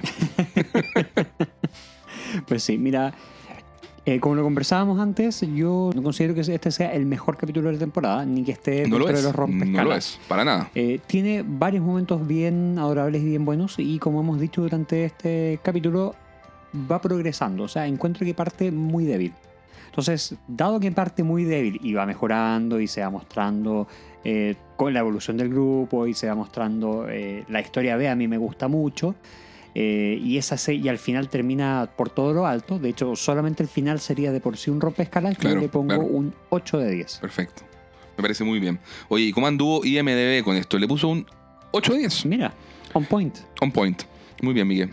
En su fecha de estreno, el episodio tuvo una recepción universalmente positiva. The AV Club lo calificó como su episodio favorito de la serie hasta ahora, calificándolo con nota A. Mientras el medio IGN también indicó que este es el mejor episodio de la serie hasta ahora y manifestaron estar emocionados porque Community está encontrando su propia identidad y comenzando a alcanzar el potencial del que todos sabíamos que era incapaz. Y eso que es lo que quiero rescatar. Que como tú muy bien decías, por aquí empezó Community a hacer referencia a su propio contenido generado, a Sí. su Communityverse. Exacto. Y esto es lo que más le rescato a este, a este capítulo. Sí, de hecho, justamente la crítica especializada alabó la forma, en forma unánime la escena de la mesa y las miradas porque la consideraron la mejor escena de la temporada hasta ahora y celebraron la gran forma en que logran sacar provecho del elenco completo en este episodio. Quizás Sí. no lo habíamos dicho antes, pero este capítulo saca provecho de verdad del elenco completo. Es, Es muy, es muy notable. Sí. Eh, particularmente destacaron la actuación de Alison Brie con frases como es capaz de sacar adelante cualquier cosa que el show le pida o es sorprendente que a sus 26 años logre interpretar magistralmente a un adolescente o Alison está en llamas Siempre. siempre. ¿Sabes qué? Algo que no habíamos nombrado durante el capítulo y que hemos dejado de nombrar hace un tiempo es precisamente el score de Ludwig Göransson. No solamente Lo damos por sentado canción. en general. Claro. Tienen muy buenas melodías que eh, a- se adaptan a casi cualquier tipo de escena. El tipo un capo. Es un capo y, y si ustedes se escuchan con atención, las canciones o las melodías que utiliza a lo largo de toda la temporada son más o menos las mismas, salvo ciertas variaciones por aquí y por allá. Y, y eso es algo muy rescatable porque pasan, ¿cómo, cómo decirlo? Pasan muy desapercibidas, pero aportan mucho. a Mucha identidad a la Sí, serie. sí. sí. Entonces, no sería lo mismo Community sin el score de Goranson. Así es. Entonces, quería aprovechar para destacar ese trabajo y destacar las melodías que, y el score que creó Ludwig Göransson, independiente de todas las otras perlas musicales que ha sacado, como esta de Anison. Claro, claro. Y bueno, dejamos entonces ya, Miguel, el, el episodio hasta acá, habiendo grabado una buena cantidad de tiempo. Así es. Eh, esperamos que les haya gustado y los esperamos en una próxima oportunidad. Les pedimos disculpas por habernos demorado tanto en la publicación eh, entre el capítulo previo y el capítulo anterior y entre el capítulo anterior y este, porque probablemente nos vamos a demorar más de una semana. Pero nada, eh, los tenemos siempre presentes en el corazón. Los queremos mucho. Los queremos mucho. Les damos muchas gracias por toda la compañía, por todos los mensajes y por toda la buena onda que siempre nos hacen llegar.